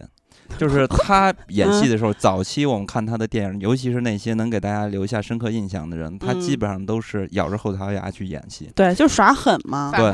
我觉得他能给我带来很大的震撼和呃这个这个感觉，其实就是脸。嗯，就是廖凡的长相，就是成也是长相，败也是长相。就是早年间他起不来，我觉得他的长相肯定受到了很大的因素嗯啊。然后呢，最后为什么能让大家这么深刻的认识到，或者是呃记住这个人，也是因为他长相，尤其是他跟着姜文蓄起那个胡子，嗯那个一下就哇塞，就完全是廖凡了，就独一份儿，就没有人嗯再像他那个样子了。所以他这个长相也不好说，反正我觉得在后期的发展中对他的帮助绝对是很非常大的，有他的外形，嗯但是他的嗯演技我觉得一直有点儿，呃，有点儿猛。啊，嗯他一直，呃包括他塑造的角色，其实也是比较同类化的。嗯嗯，但是他塑造的角色其实就比较特别。你比如说啊，《江湖儿女》里面那个黑社会曾经的黑社会大哥，嗯就是他就是比较张扬的嘛。嗯原来，但是呢，我觉得他已经在后后期越来越后期的电影里这都是面越来越收敛了。这都是后期了，就是说，我觉得他的转折在哪儿？其实嗯就是在《白日焰火》白日嗯焰火》的，呃，廖凡的演技一下就松弛下来了。嗯这我觉得跟我以往看到的廖凡完全不一样，他不再嗯咬后槽牙了。然后呢，也是他那段跳舞的戏，让我觉得这绝对是他获奖的极大的一个因素。嗯，因为我们知道，嗯，拍电影和舞台剧不一样的地方就在于是镜头的组织啊、尤其是你在拍电影的时候，它会有很多特写，尤其是在感情上来的时候，它需要特别细腻的五官的表演，然后就对对你脸部的肌肉控制的要求非常高，呃，所以说呢，我们基本上去看电影的时候，能发现。对于一个演员的表演，我们更多的停留在他的面目上，对吧？？但是你在话剧舞台上，可能你看不到脸部的表情，它需要很夸张的、大幅度的这种身体的，还有他的说台词的方式，让你感受到这个角色的一个能量和力量。但是呢，呃，在这个戏里边，《白日焰火》里边那段舞就非常重要，他给嗯了一个全景。呃，这个时候我们能发现廖凡去诠释一个角色，不简简单单是通过面部了，是要通过肢体了。嗯有很多好的电影为什么都会赋予一段这种角色的身体的展示的戏，而且很多那种尤其是舞蹈的戏，给大嗯家留下的印象非常深刻，就是因为。这个展现出来了一个呃演员对于身体的控制力，而且嗯。更加重要的是这段戏它对于角色的塑造更有帮助，所以我就觉得这是一种设计嘛，所以我就觉得我这个让我嗯。看到了不一样的廖凡，然后以至于到后边儿呢，我特别喜欢的呃《江湖儿女》，嗯。江湖儿女》里边儿的这个角色其实是比。呃，《白日焰火》里边儿这个角色要复杂一些，要复、呃、可以嗯说复杂很多，因为《白日焰火》而且他戏份还少很多呢，对，而且对吧？大女主戏，对《白日焰火》这个片子，其实说白了，它更多的是导演把控的一种东西，因为它有一种情绪在里边儿。嗯但是到了《江湖儿女》这个片子，对于角色的变化，其实要比嗯呃《白日焰火》要多很多。所以在你再去看这个《江湖儿女》的时候，虽然我觉得《江湖儿女》当然还是没有《白日焰火》演的那么好，但是能发现跟以往的廖凡不一样。对，以往的廖凡嗯其实说实在的，还是有点就是那个一半是火焰，一般是海嗯水那个廖凡。其实，嗯嗯，《新疆花》那个里面有一场戏我印象特别深，就是廖凡在后面已经半瘫了嘛，然后很落魄的时候，赵涛又那个又收收容他，不是 收收留他，然后嗯在这个房间的这个床上，当时他把所有的菜都给摔了，然后赵涛说：“你摔谁呢？给谁脸色看呢？”巴拉巴拉，反正俩人就就开始吵上，然后赵涛说：“那你滚蛋吧。”那意思。就是说你嗯。你你就没人伺候你的大爷什么之类，然后他说嗯。成，我现在就走，然后开始在床上顾去，因为他已经半瘫了，他也想嗯。走也走就移动不了嘛，很困难很艰难。然后他顾去的过程中，就是哇塞，真的挺心酸的，嗯就是嗯他完全演出来了一个曾经的黑社会大哥现在的落魄以及他心里的不甘和痛苦，嗯然后而且就是有点丢脸的感觉，因为他那顾求其实很难堪嘛。而且当时时他就满脸通红，我感觉嗯青筋都会演戏。我最帅的是他们当时跟兄弟喝酒，啊。肝胆相照，对，巨帅，我操！嗯。然后然后，然后那个，其实我在最后再提一句沉默的真相啊，因为他这个角色其实他的呃表演空间是有限的，很多人都说他是一个工具人，其实他确实功能性更强一些，因为呃关于这个人物他的背景，因为你大家也知道，就是曾他非常重要的是白宇这个角色和他和他呃很多年前的那个案子，就是那嗯。个被委冤枉了那个案子，嗯。他后来才介入的，所以他能发挥的是有限的。但是嗯你也能 get 到他是一个孤独，是吧？冷静、内敛、敏锐的一个角色，他就像独狼一样，表情已经像金刚说的，其实他已经有很大的转变，他并不丰富了，没有特别多的激烈的情绪，不是那种原来那种特别张扬的，呃，发散个人魅力的角色了。当然了，又演了一个警察啊，但是他就这回演的这警察，因为角色的。塑造有限嘛，其实他是通过更多的是通过眼神和微表情，他去诠释这个角色，然后逐步的揭开真相。然后其实给我印象比较深的就是他跟，呃，他就是他当时是其实挺残忍的，他要抓捕伸张正义的好人，嗯，就他那个不忍，当时在跟李丰田是吧？当时在、嗯呃不是李丰田，是跟那个警察，当嗯时在那个工厂里面的时候，就那一幕我觉得演的特别好，层次挺挺丰富的。因为我觉得廖凡他在这里面就是跟不同的对手，他其实呈现出来的呃、嗯状态也不太一样。我就觉得他呃，就跟那些其他他们那个所儿里的那些人，非得就是。要表现的就很专制啊，很凶凶的那一种嗯是那样。然后呢，但是跟那个谁张倩，就是那个记者，嗯他在跟那个女孩在一起吃饭啊，然后判案的时候，其实还挺温柔的。嗯然后他再去跟他那个精神病院他以前的那个战友一一块儿的时候，嗯又是就是特别溺爱的那对那种。其实我觉得那个时候最能凸显出他的孤独，因为唯一一个可以说话的对人已经那样了就那样了。对嗯但是这个戏啊，我说实在的，就是相对于《无证之罪》里边秦昊的颜良的这个角色塑造，呃，不，我不是说表演啊，而是说这个剧本写的这个角色，嗯。你相对于曾经那个《无证之罪》里边的那个角色，他是完全是生活在底层的一个角色，嗯就是他有身上有很多的困境，自己的孩子，然后自己的案子，嗯。然后呢，他又是他演出了一种生活状态，但是呢，呃，咱们现在看到的《沉默的真相》里边的这个颜良，他更像是一个虚假的角色。嗯这个角色他的使命感不来源生活，而来源于说我赋予你这个角色一个公正的心。所以这就是我这次《沉默真相》，我真的没有办法给五星儿。就说实在的，就是如果他跟《隐秘的角落》比，《隐秘角落》比的好很多。它嗯这个这个剧本身的呃品质维度，就电、嗯电影儿感的这这种所有的呃角色，嗯。然后然后那个甚至主要演员的一些演技，就不说是谁了，然后还有他那个就是整个的戏本身的故事的讲述方式，我真的觉得没那么好。嗯。嗯，它唯一的它就是嗯意义嘛，一是这个嗯意义，伸张正义，对，然后二嗯。是这个就是给观众带来的情感的冲击力，然后嗯一下水涨船高，让你的分儿嗯变得很高。就它的工具人太多了，对，就是他说回来啊，其实我想提一下《沉默的真相》，主要是想说一下廖凡他现在对于演员这个职业的思考，嗯。因为就是在采访里面，因为所有的媒体都在说啊，你这个角色表达空间有限制啊，啊，你有点工具人啊，巴拉巴拉。然后当然了，确实实际上像刚才咱们也说了，就是这样。但是他说，他说就是作为演员怎么去面对表达空间的狭窄呢？他说，原来我会在意，其实一般演员多少肯定会在意，因为你要接戏，一定想彰显自己，对吧？的嗯表演和有足够的空间去发挥。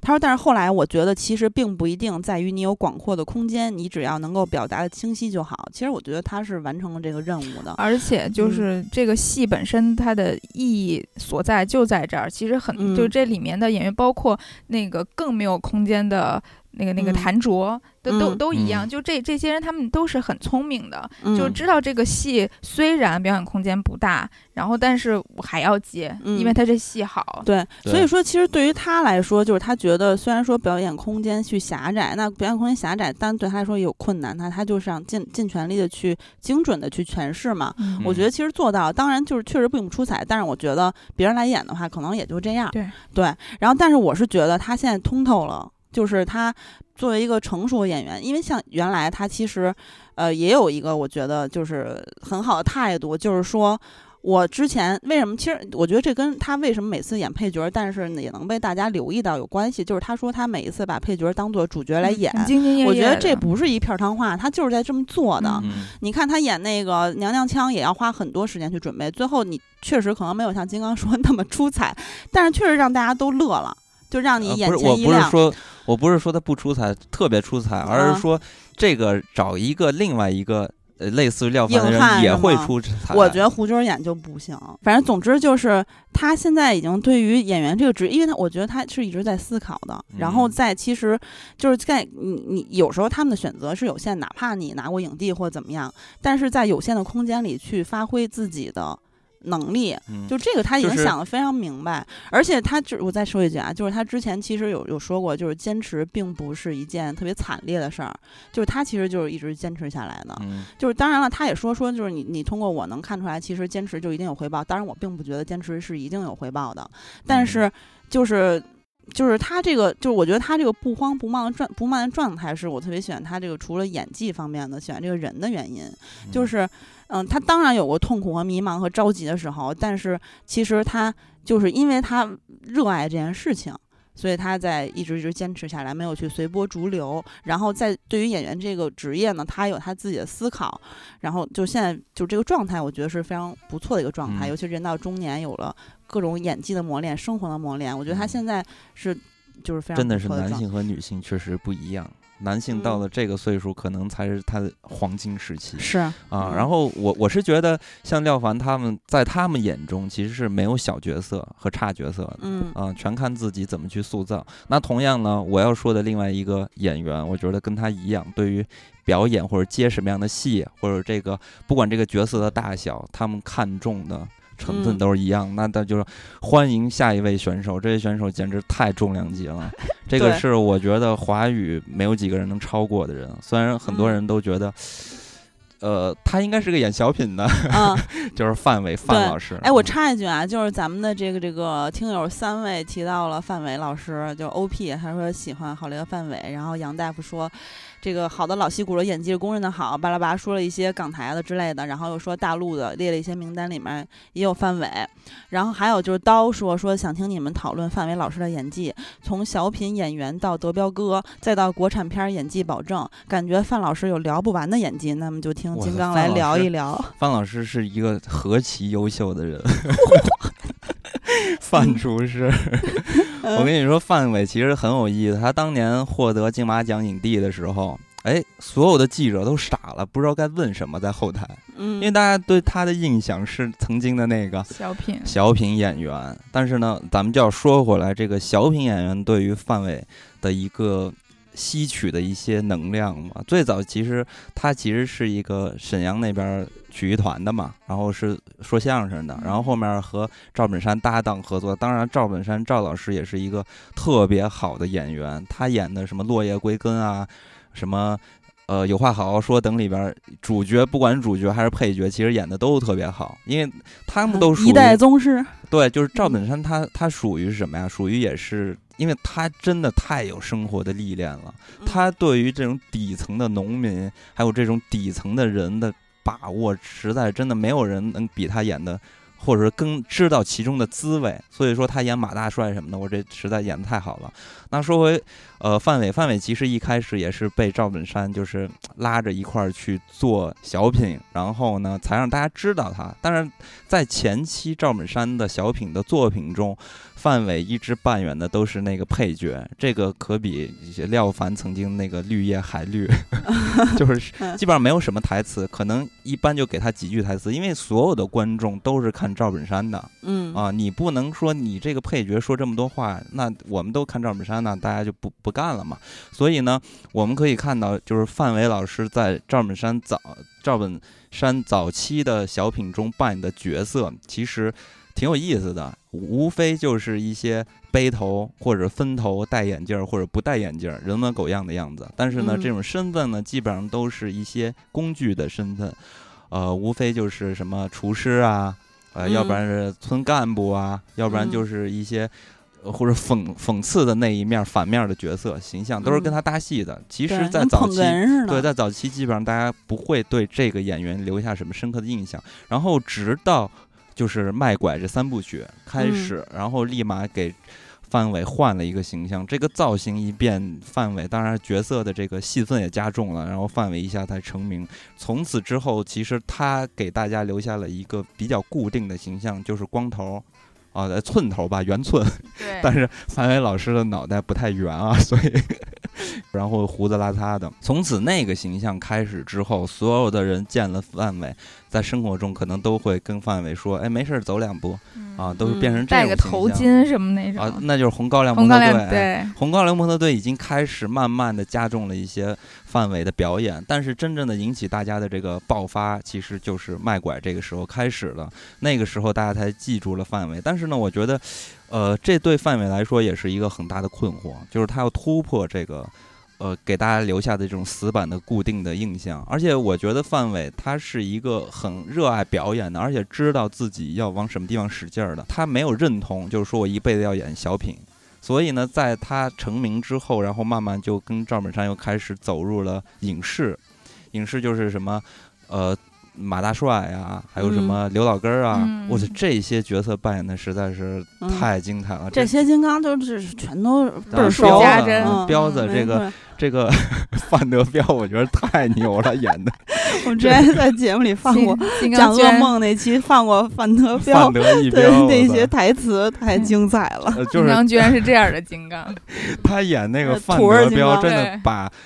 你看，就是这个片子刘老根儿啊，这个名字其实就是角色的名字，电视剧的名字就是赵本山扮演的角色的名字。结果呢，大家记住的是李宝库。然后呢，马大帅这个名字也是赵本山扮演的角色的名字，马大帅。但是大家记住的是范德彪，所以你就知道，在这个影视里边啊，呃，我觉得范伟已经成功的把所有的戏全部抢走了。而且呢，我觉得咱们先先说啊，就是曾经演小品的时候，其实是默默无闻，然后也没有什么发挥的空间。但是范伟依然很好的去，很用心的去还原这些角色。嗯但是到了影视剧的时候，啊，到了电视剧的时候，范伟就有点发生变化了。呃，其实咱们都知道，像李宝库或者典型的范德彪这种角色，其实他是很有喜感的，呃张嗯牙舞爪的那些呃非常诙谐和笑料的那些台词啊，还有人物的性格的角色啊塑造等等。但是你能发现，范伟在扮演这种角色的时候的一种状态是什么样？他是以一种拿正剧的表演方式去扮演这种特别胡闹的角色。所以呢，也就是说，如果说咱们去找一段儿呃范德彪的戏，但是你不要让范德彪去练武啊，就找一段普通的范德彪的戏，你把他的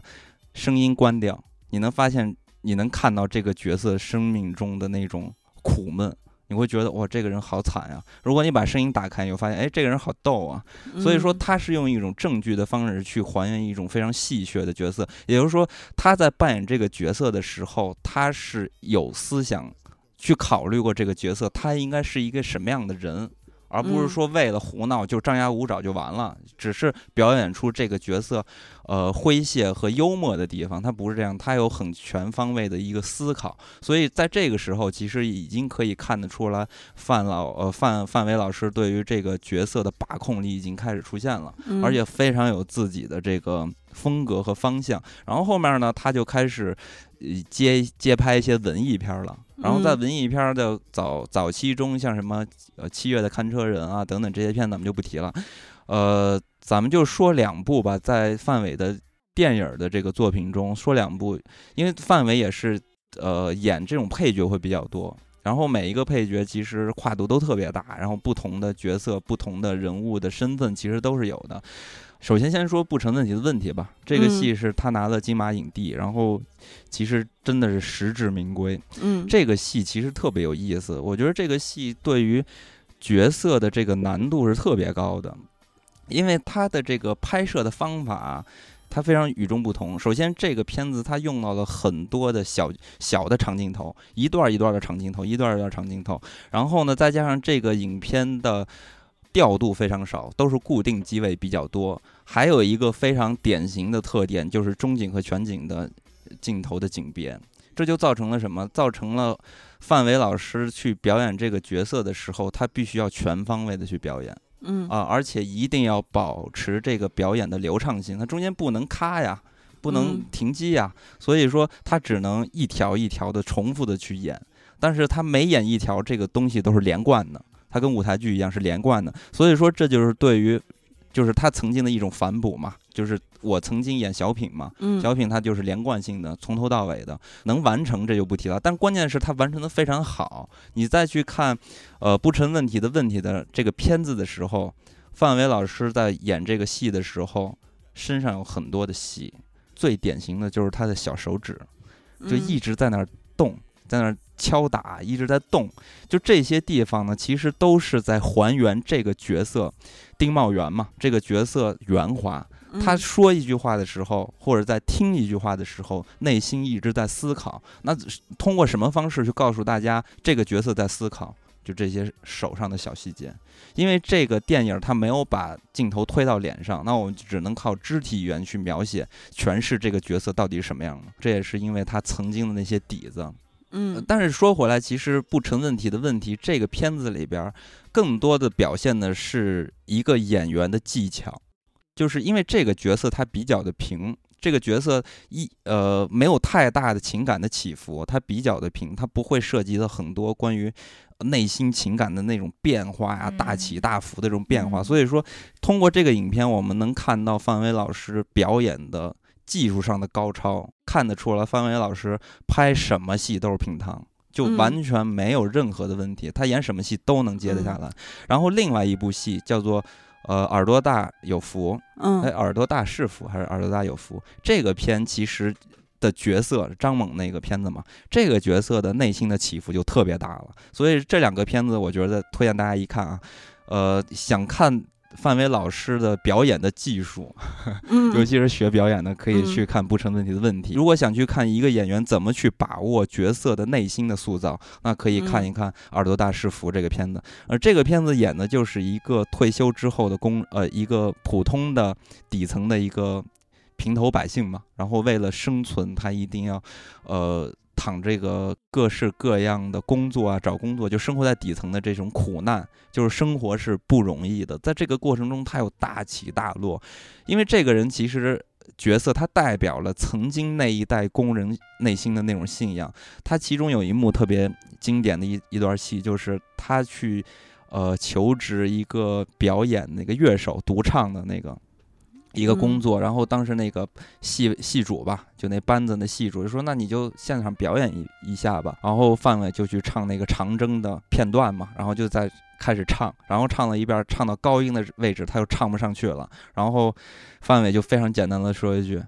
来不了了，干不动了。”然后眼睛就开始泛光，就就哭了，就等于说这个人的信仰崩溃了。然后。再到后期的时候，他就开始跟人打架呀、发泄啊。因为以往他在生活中表现的都是一个老好人的那种，受人欺负啊，又很爱很爱面子啊等等一个状态，所以他这个情感的起伏特别大。然后，但是在扮演这个角色中，你能感觉到，哇塞，范伟在去把握这个角色的时候，对于人物拿捏的特别准。我最近其实有一个趋势啊，就是看喜欢看的戏的趋势，就是东北的戏。嗯，你不是最近吧，大哥？呃，不是，最近嗯。是因为我看了好多，因为我现在在看一些小说嘛，然后嗯。就是看看它有没有可以改编成电影的这个方向，嗯。然后看了很多这个。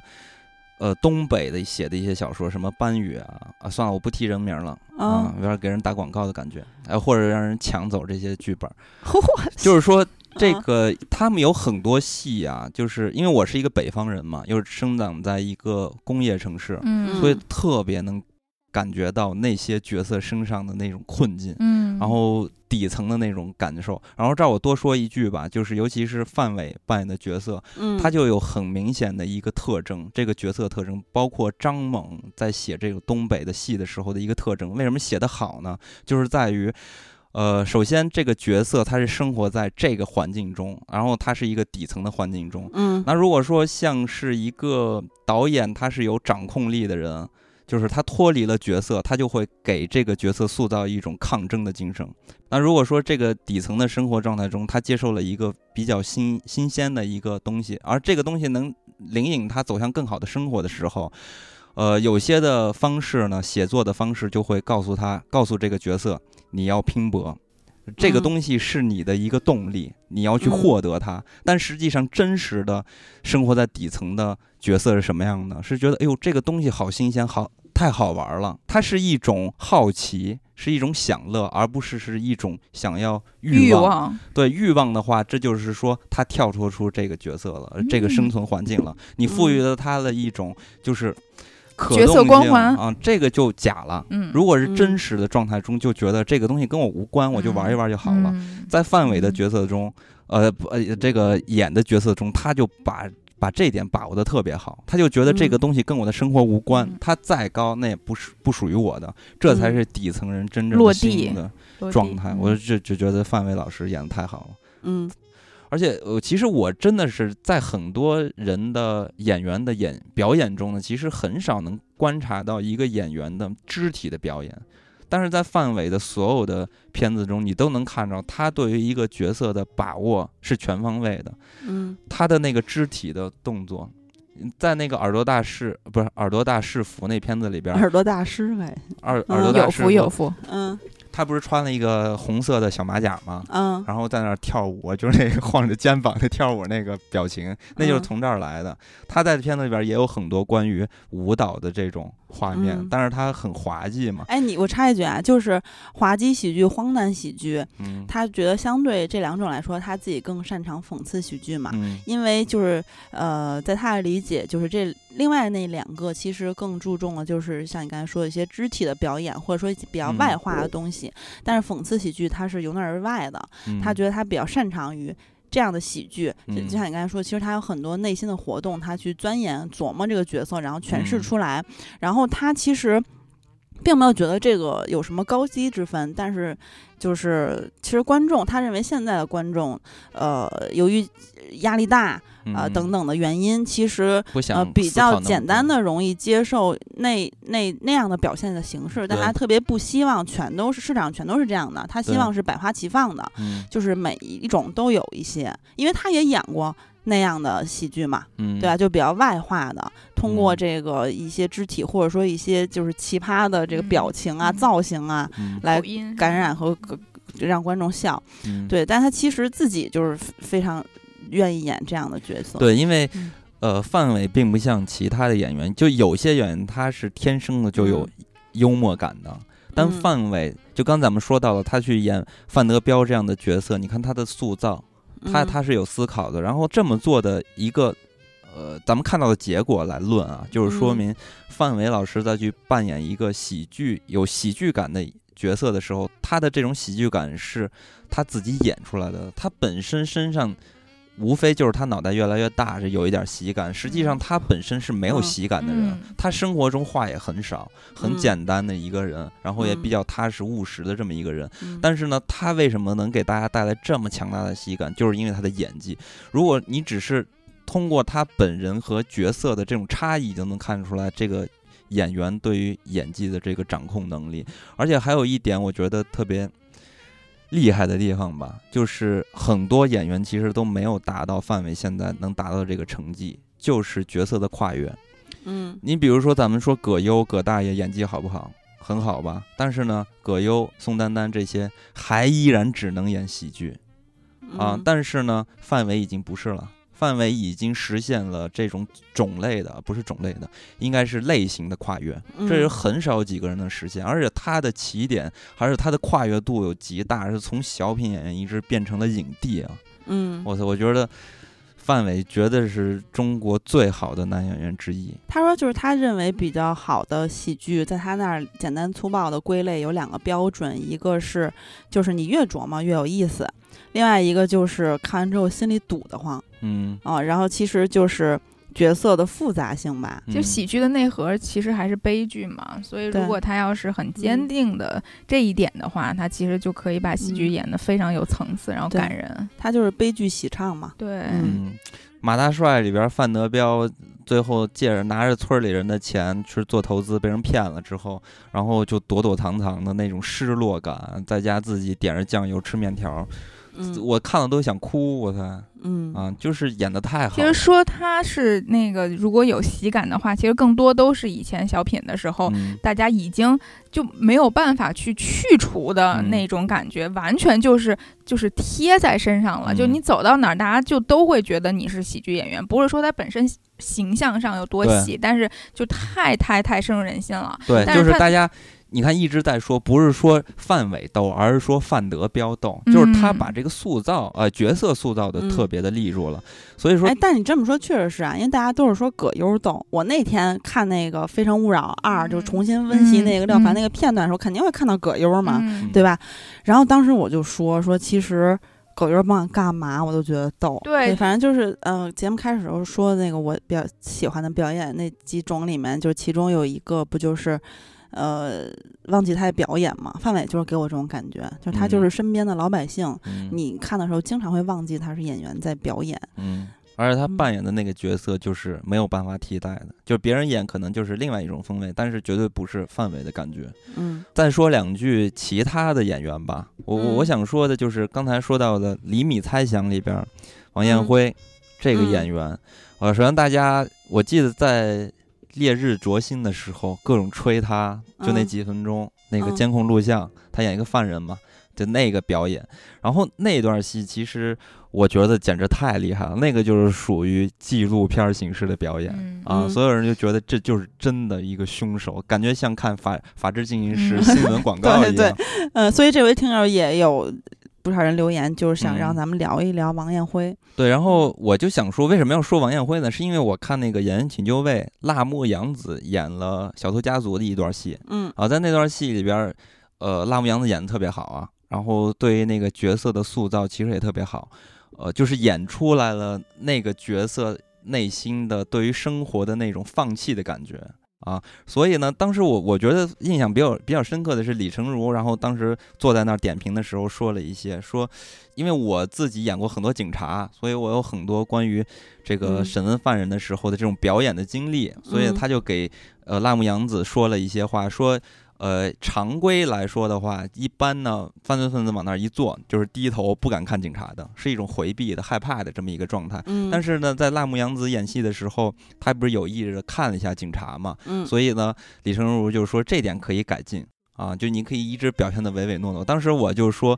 我就内心感觉，我觉得李成儒可能并没有太了解小偷家族这个角色的。人物特点，所以他才以一种常规的方法去点评这个角色。因为小偷家族里边的那个角色呢，他本身就是对生活的一种放弃，什么警察世俗根本就毫无在乎，毫不在乎。所以说他更不不畏惧警察，所以说他抬头去看警察的这个嗯设计是完全正确的，而且是非常能体验呃体呃体现体现这个角色内心的那种或者或者是角色的状态。所以我嗯当时我觉得李成儒的那种说法不对，但是李成儒的那种演技的方法的极致的代表就是王彦辉在《烈日灼心》里边的那种表现。嗯就是特别特别真，呃但是这个角色就是没有什么深度嘛，那个角色就是一个犯罪分子，嗯但是我就是技术达到了顶尖，就是能嗯把这个角色演的像犯罪，而且让你觉得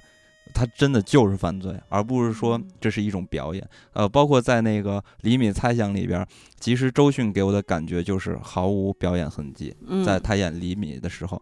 呃，然后呢，很有意思的是，我在昨天看完厘米的猜想之后呢，我就看了最新的一期的，呃，《演员请就位》。当时有很多女演员演一些哭戏之类的，嗯因为我的脑海中还是 就是周迅的那个哭戏，然啊后再看这些年轻女演的哭戏，就完全真的是，真是这个，你要是同一时刻来去比啊，那这个差异真的实在太大了，嗯完全没法看。嗯然后再说一点就是，呃，《演员请就位》里边现在给我留下印象比较深刻的还有胡杏儿，啊胡杏儿演的《亲爱的》那场戏，我觉得是完超 这个周迅的表演了，赵薇吧，呃，完超。完胜这个赵薇的表演了。嗯首先呢，咱们看她在《演员请就位》里边那段戏呢，她那段戏本身就没有什么电影的调度，啊，嗯然后就直接就拍下去。但是你赵薇在演这段戏的时候，她还是有很多的镜头的语言嘛，所以嗯让你感知就很强。但是在这么一个没有缺少调度和镜头语言组织的一个环境下，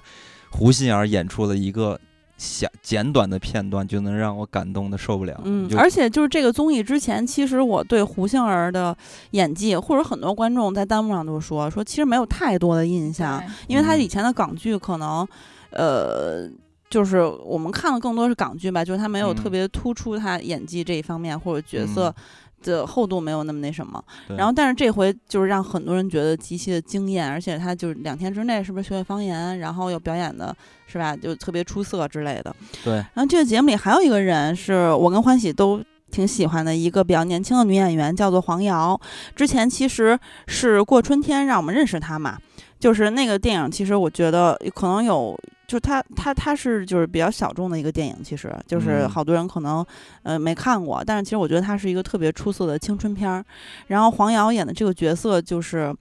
呃，一个呃在香港就是拿着香港香港身份证儿在生活在深圳的这么一个，就是其实他很没有归属感嘛，就是在大嗯陆和在香港都觉得很没有归属感。然后他母亲其实又没有什么时间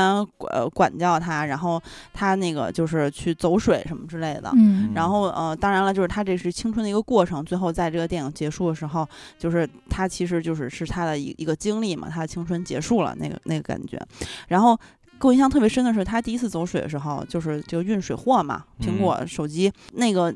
不安，然后紧张，表演的特别好。然后还有就是他跟那个阿豪去绑腰带的时候，那个荷尔蒙在空气中 爆发，然后两个人就是有点不好意思，又有有克制，然后又等等的这些，就是非常丰富的感情。然后这个女孩就是其实她好几场戏都演得很好啊，但是我特别最喜欢他的点是因为我觉得他身上有股劲儿，就包括他演这个《沉默真相》里面，之前欢喜说是觉得他是怎么、这里面演得特别好的一个演员是对吧，？就对我来说，嗯就看《沉默的真相》，就因为 整体的演员演技我都其实就觉得还好，但是嗯真的是这个女记者的演技，我觉得对我来说真的还挺突出的。嗯，嗯就是。也是看的时候，我觉得哎，怎么有点眼熟啊？然后嗯特意去查，然后才发现她是过过春天的女女主。嗯然后因为过春天我非常非常喜欢，就如果大嗯家有没看的，真的我自己反正是五星推推荐。嗯就我当时看的时候，我知道它好看，但是我没想到就是这么好好看，就是呃黄瑶的这个女主佩佩这个角色，嗯，是我觉得至少是这两年以来我最喜欢的一个女性的荧幕形象了。嗯就就像你刚才说的，她那个劲儿，就是她有她符合她十八岁年纪的那种单纯和莽撞，嗯但是也有不符合年纪，而因为符合他的经历和身份的那种坚毅和狠劲儿。他那个劲儿，我觉得更多的就是一种狠，我觉得是倔强，就差不多。多吧，嗯反正就是他也有股梗劲儿，当然跟廖凡那不一样。对，嗯然后当然还是就是同时就是又有他超越年龄，但是很正常，对于那种爱情的勇敢，就是他面对这么那个喜欢的人，那就大胆追求了。然后以嗯。及就是未知世界，那是所有年轻人都有的那种冒险去追嗯。求，就是就是这个，他把他所有的这些呃，因为他的身上的固执，因为年龄，因为环境等等等等的特嗯。质，全都给融在一起，但是你又能一丝一丝的全都能分出来，我觉得这个就嗯。是对一个演技要求非常非常高了。嗯而且还有就是他帮他母亲去打那个卷他，卷走他母亲钱的对那个人，嗯包括后来他的那个打那个，塑料的那个车桩儿，对对对，嗯包括后来她那个闺蜜去说她母亲的坏话。对，因为她其实她母亲是有一定问题的，但是你别人不可以说，她对完全把那个，演出来了，就那个时候还挺有力量的。嗯大家都嗯说，就是他那个昏黄下面就绑手机，就特别的那个潮湿、性感又浪漫啊，嗯然后荷尔蒙弥漫，我也同意。然后，但是我还有但是这个人啊，我就我插一句，就这个嗯演员，包括他演这个角色过程中，我真的就是觉得他其实没有，呃，对我来说他没有特别强的性别属性，就是对他他有点像那个易烊千玺女 版的易烊千玺，对对对有一点就是他没有那种就是，比如廖凡吧，就是你你看的时候，哇塞，你觉得他想跟他男性睡了，对就是他那荷尔蒙爆发，然后喷到你那种感觉，但是他没有这种感觉，所以这但是在那场戏你能 get 到，嗯嗯嗯，我明白，就是他，因为嗯他又有一个就是年龄，其实好多女孩儿在这种十几岁的时候，她的呃性别感都不是嗯很强烈，但是呢，就有了这种。男女关系的时候，那自然可能就会又嗯调成女性模式，这样就是。就是我刚才说，就除了这一场戏以外，另外一场我还特别喜欢的，就是说那个他在阿豪那打工的大大排档，呃，他嗯去他本来去找他，然后突然就是被叫着就帮忙上菜，然后他又嗯因为。我觉得就是能力，就瞬间就上上手，又变成贤内助，就是这种这种切换。被刚开始可能是好朋友，还有点儿那个欢喜冤家，然后但是嗯因为自己内心的喜欢，然后又嗯变成贤内助，就这种太美妙了。就是、嗯。就特别青春嘛，对，就这嗯。几个镜头，就这个两个人之间的情愫啊，还有默契啊，嗯。呃，就是阿豪他本身也是有不为人知的底层身份嘛，嗯。就两个人之间的这种惺惺相惜，还有又要冲破这种现有环境的力量，还是挺强的。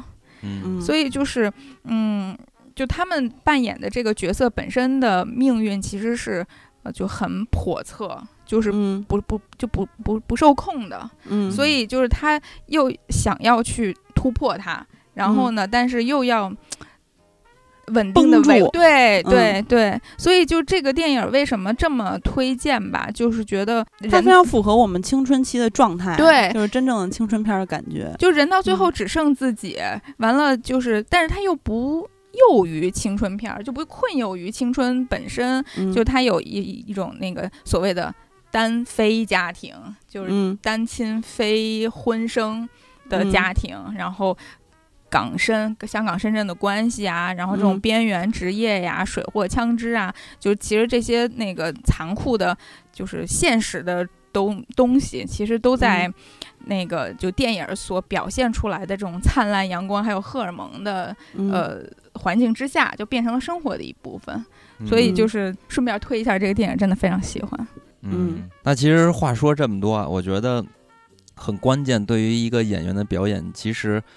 呃，真的是因为文无第一嘛，啊，嗯在不同的人眼里，他就会有不同的一个感受。但是呢，咱们刚才说到的关于技巧型的，就是面儿上的这些东西，那比如说有一些角色他本身写的就不够特别有力量啊，情绪起伏也不够大，那这个时候可能我们看的就是演员的完成度啊，他的这个。情感传达，尤其是在肌肉的控制上的这个准确性够不够？那这个其实是有客观的，所而且这些东西很明显就能看出来，好演员和差演员，你去呃演一个同样的哭啊，或者是喜呀、悲啊等等的，他们的那种呃精确性是完全不一样的。但是嗯再往上一层呢，对于好好的电影来说，尤其是对于塑造写的角色塑造写的特别的深的这些片子来说，那可能就真的就是。只能看大家自己的这种情感了，就是说，嗯嗯，我是不是喜欢这个角色啊？我对于这个角色的感知力能达到多少？那可能就会有一些分歧出现了。有些演员 他可能说我的这种情感可能我 get 不到，可能有的演员表演的我就能 get 到。那这个其实就是上面一层关于呃思想的一些东西了，就思考的一些问题。那那这个就是要涉及到大家对于这个东西的一个理解能力和共情能力了。所以呢，还是这句话，就是如果你能有很好的一些技术，就表演的技术，那基本上我觉得你在这个行业基本上就完全是吃得开的。但如果你要想更进一步的话，就一定要多思考，一定要多观察，然后学会生活。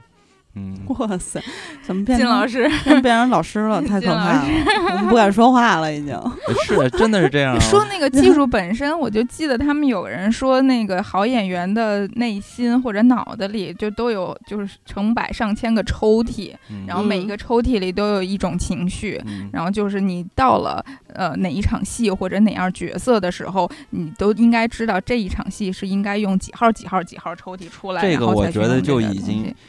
上升到思考的方向就是因为这个就已经是选择问题了。嗯，但是呢，在之前呢，可能你都不需要选择，就是典嗯型的、直观的。你比如说对方哭，那我也要感动，就要哭。嗯那这个时候就要考验你的肌肉的控制能力了、嗯啊，这个是训练能训练出来的，对于嗯肌肉啊、这种掌控能力，或这就是经验的问题嘛。嗯，但是再到上层了，比如说这个角色，但凡有一点复杂性，那你就要嗯考虑，那这个角色我要适配他什么样的一个情感嗯啊？这个就是适配，我对，天所以 太专业了，我靠！刮目相看，我这个每次都要对金刚刮目相看。我发现我每次来，因为我就是我从来都是坐金刚对面嘛，就是他每嗯次滔滔不绝说这些的时候，我眼神都挪不开。我觉得 我，好厉害呀！你是要给我劈个叉？所以我们这个小群叫喜欢哎反正我所以最近就欢喜。嗯好吧，那咱们本期就到这里，跟大家说嗯再会。呃，不是，我靠！我这太突然了。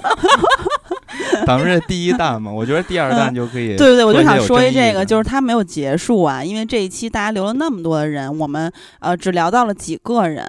所以之后我们还会继续这个主题。嗯嗯，嗯，然后因为这一次其实我挺遗憾是没有聊到香港演员，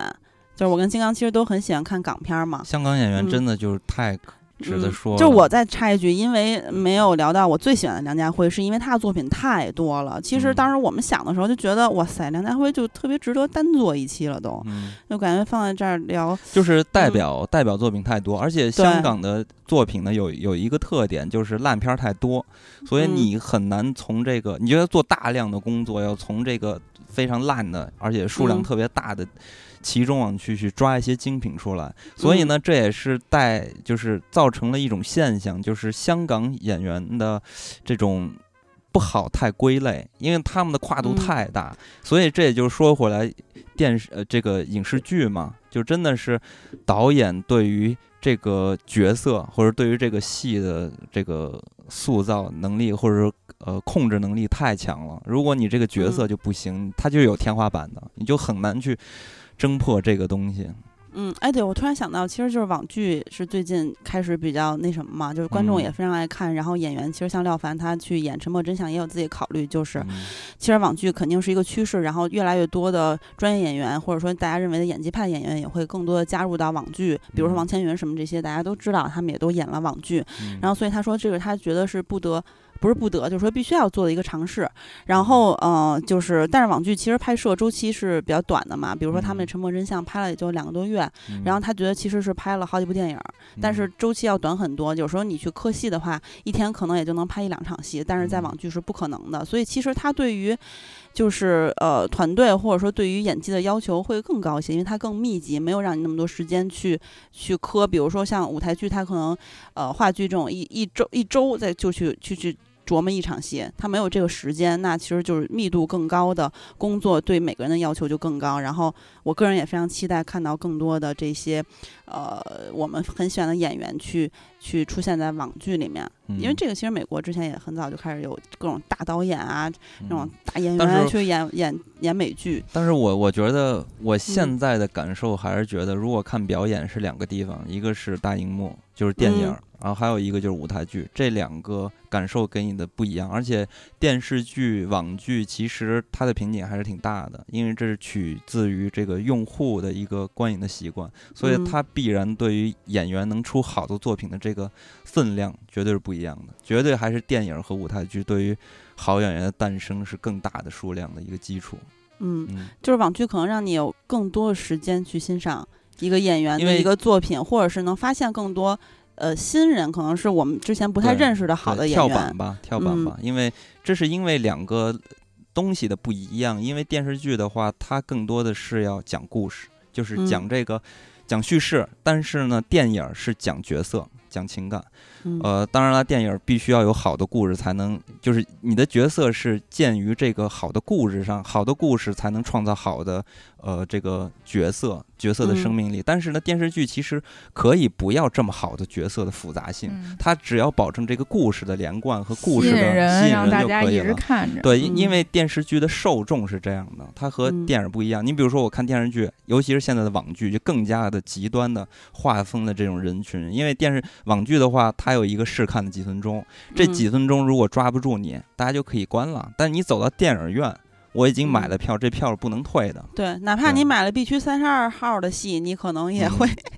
因为电影票你不离场。我我再多说一句啊，就多说一嗯句。刚才都已经突然的结束了，对现在又多说了我多说十几分钟了。我多说一句，就是我想嗯给那个欢喜那儿说一下，因为欢喜一开始说电影的本体是演员嘛，其实电影的本体是摄影。这个非常重要，也也就是说，为什么我们为什么要区别于电影是电影呢？就是因为嗯在它的摄影纪实的角度，因为嗯电影是源于摄影术嘛，因为这是一个电影本体论的东西。对，因为我刚才其实说的就是不是说本体本体，就只不过嗯，可能用词不太恰当，但是意思嗯就是说，它对于电影来说一个对，就是那个演员的演技，因为你刚才说是角色的诠释和情感的表表达，那这嗯些东西都。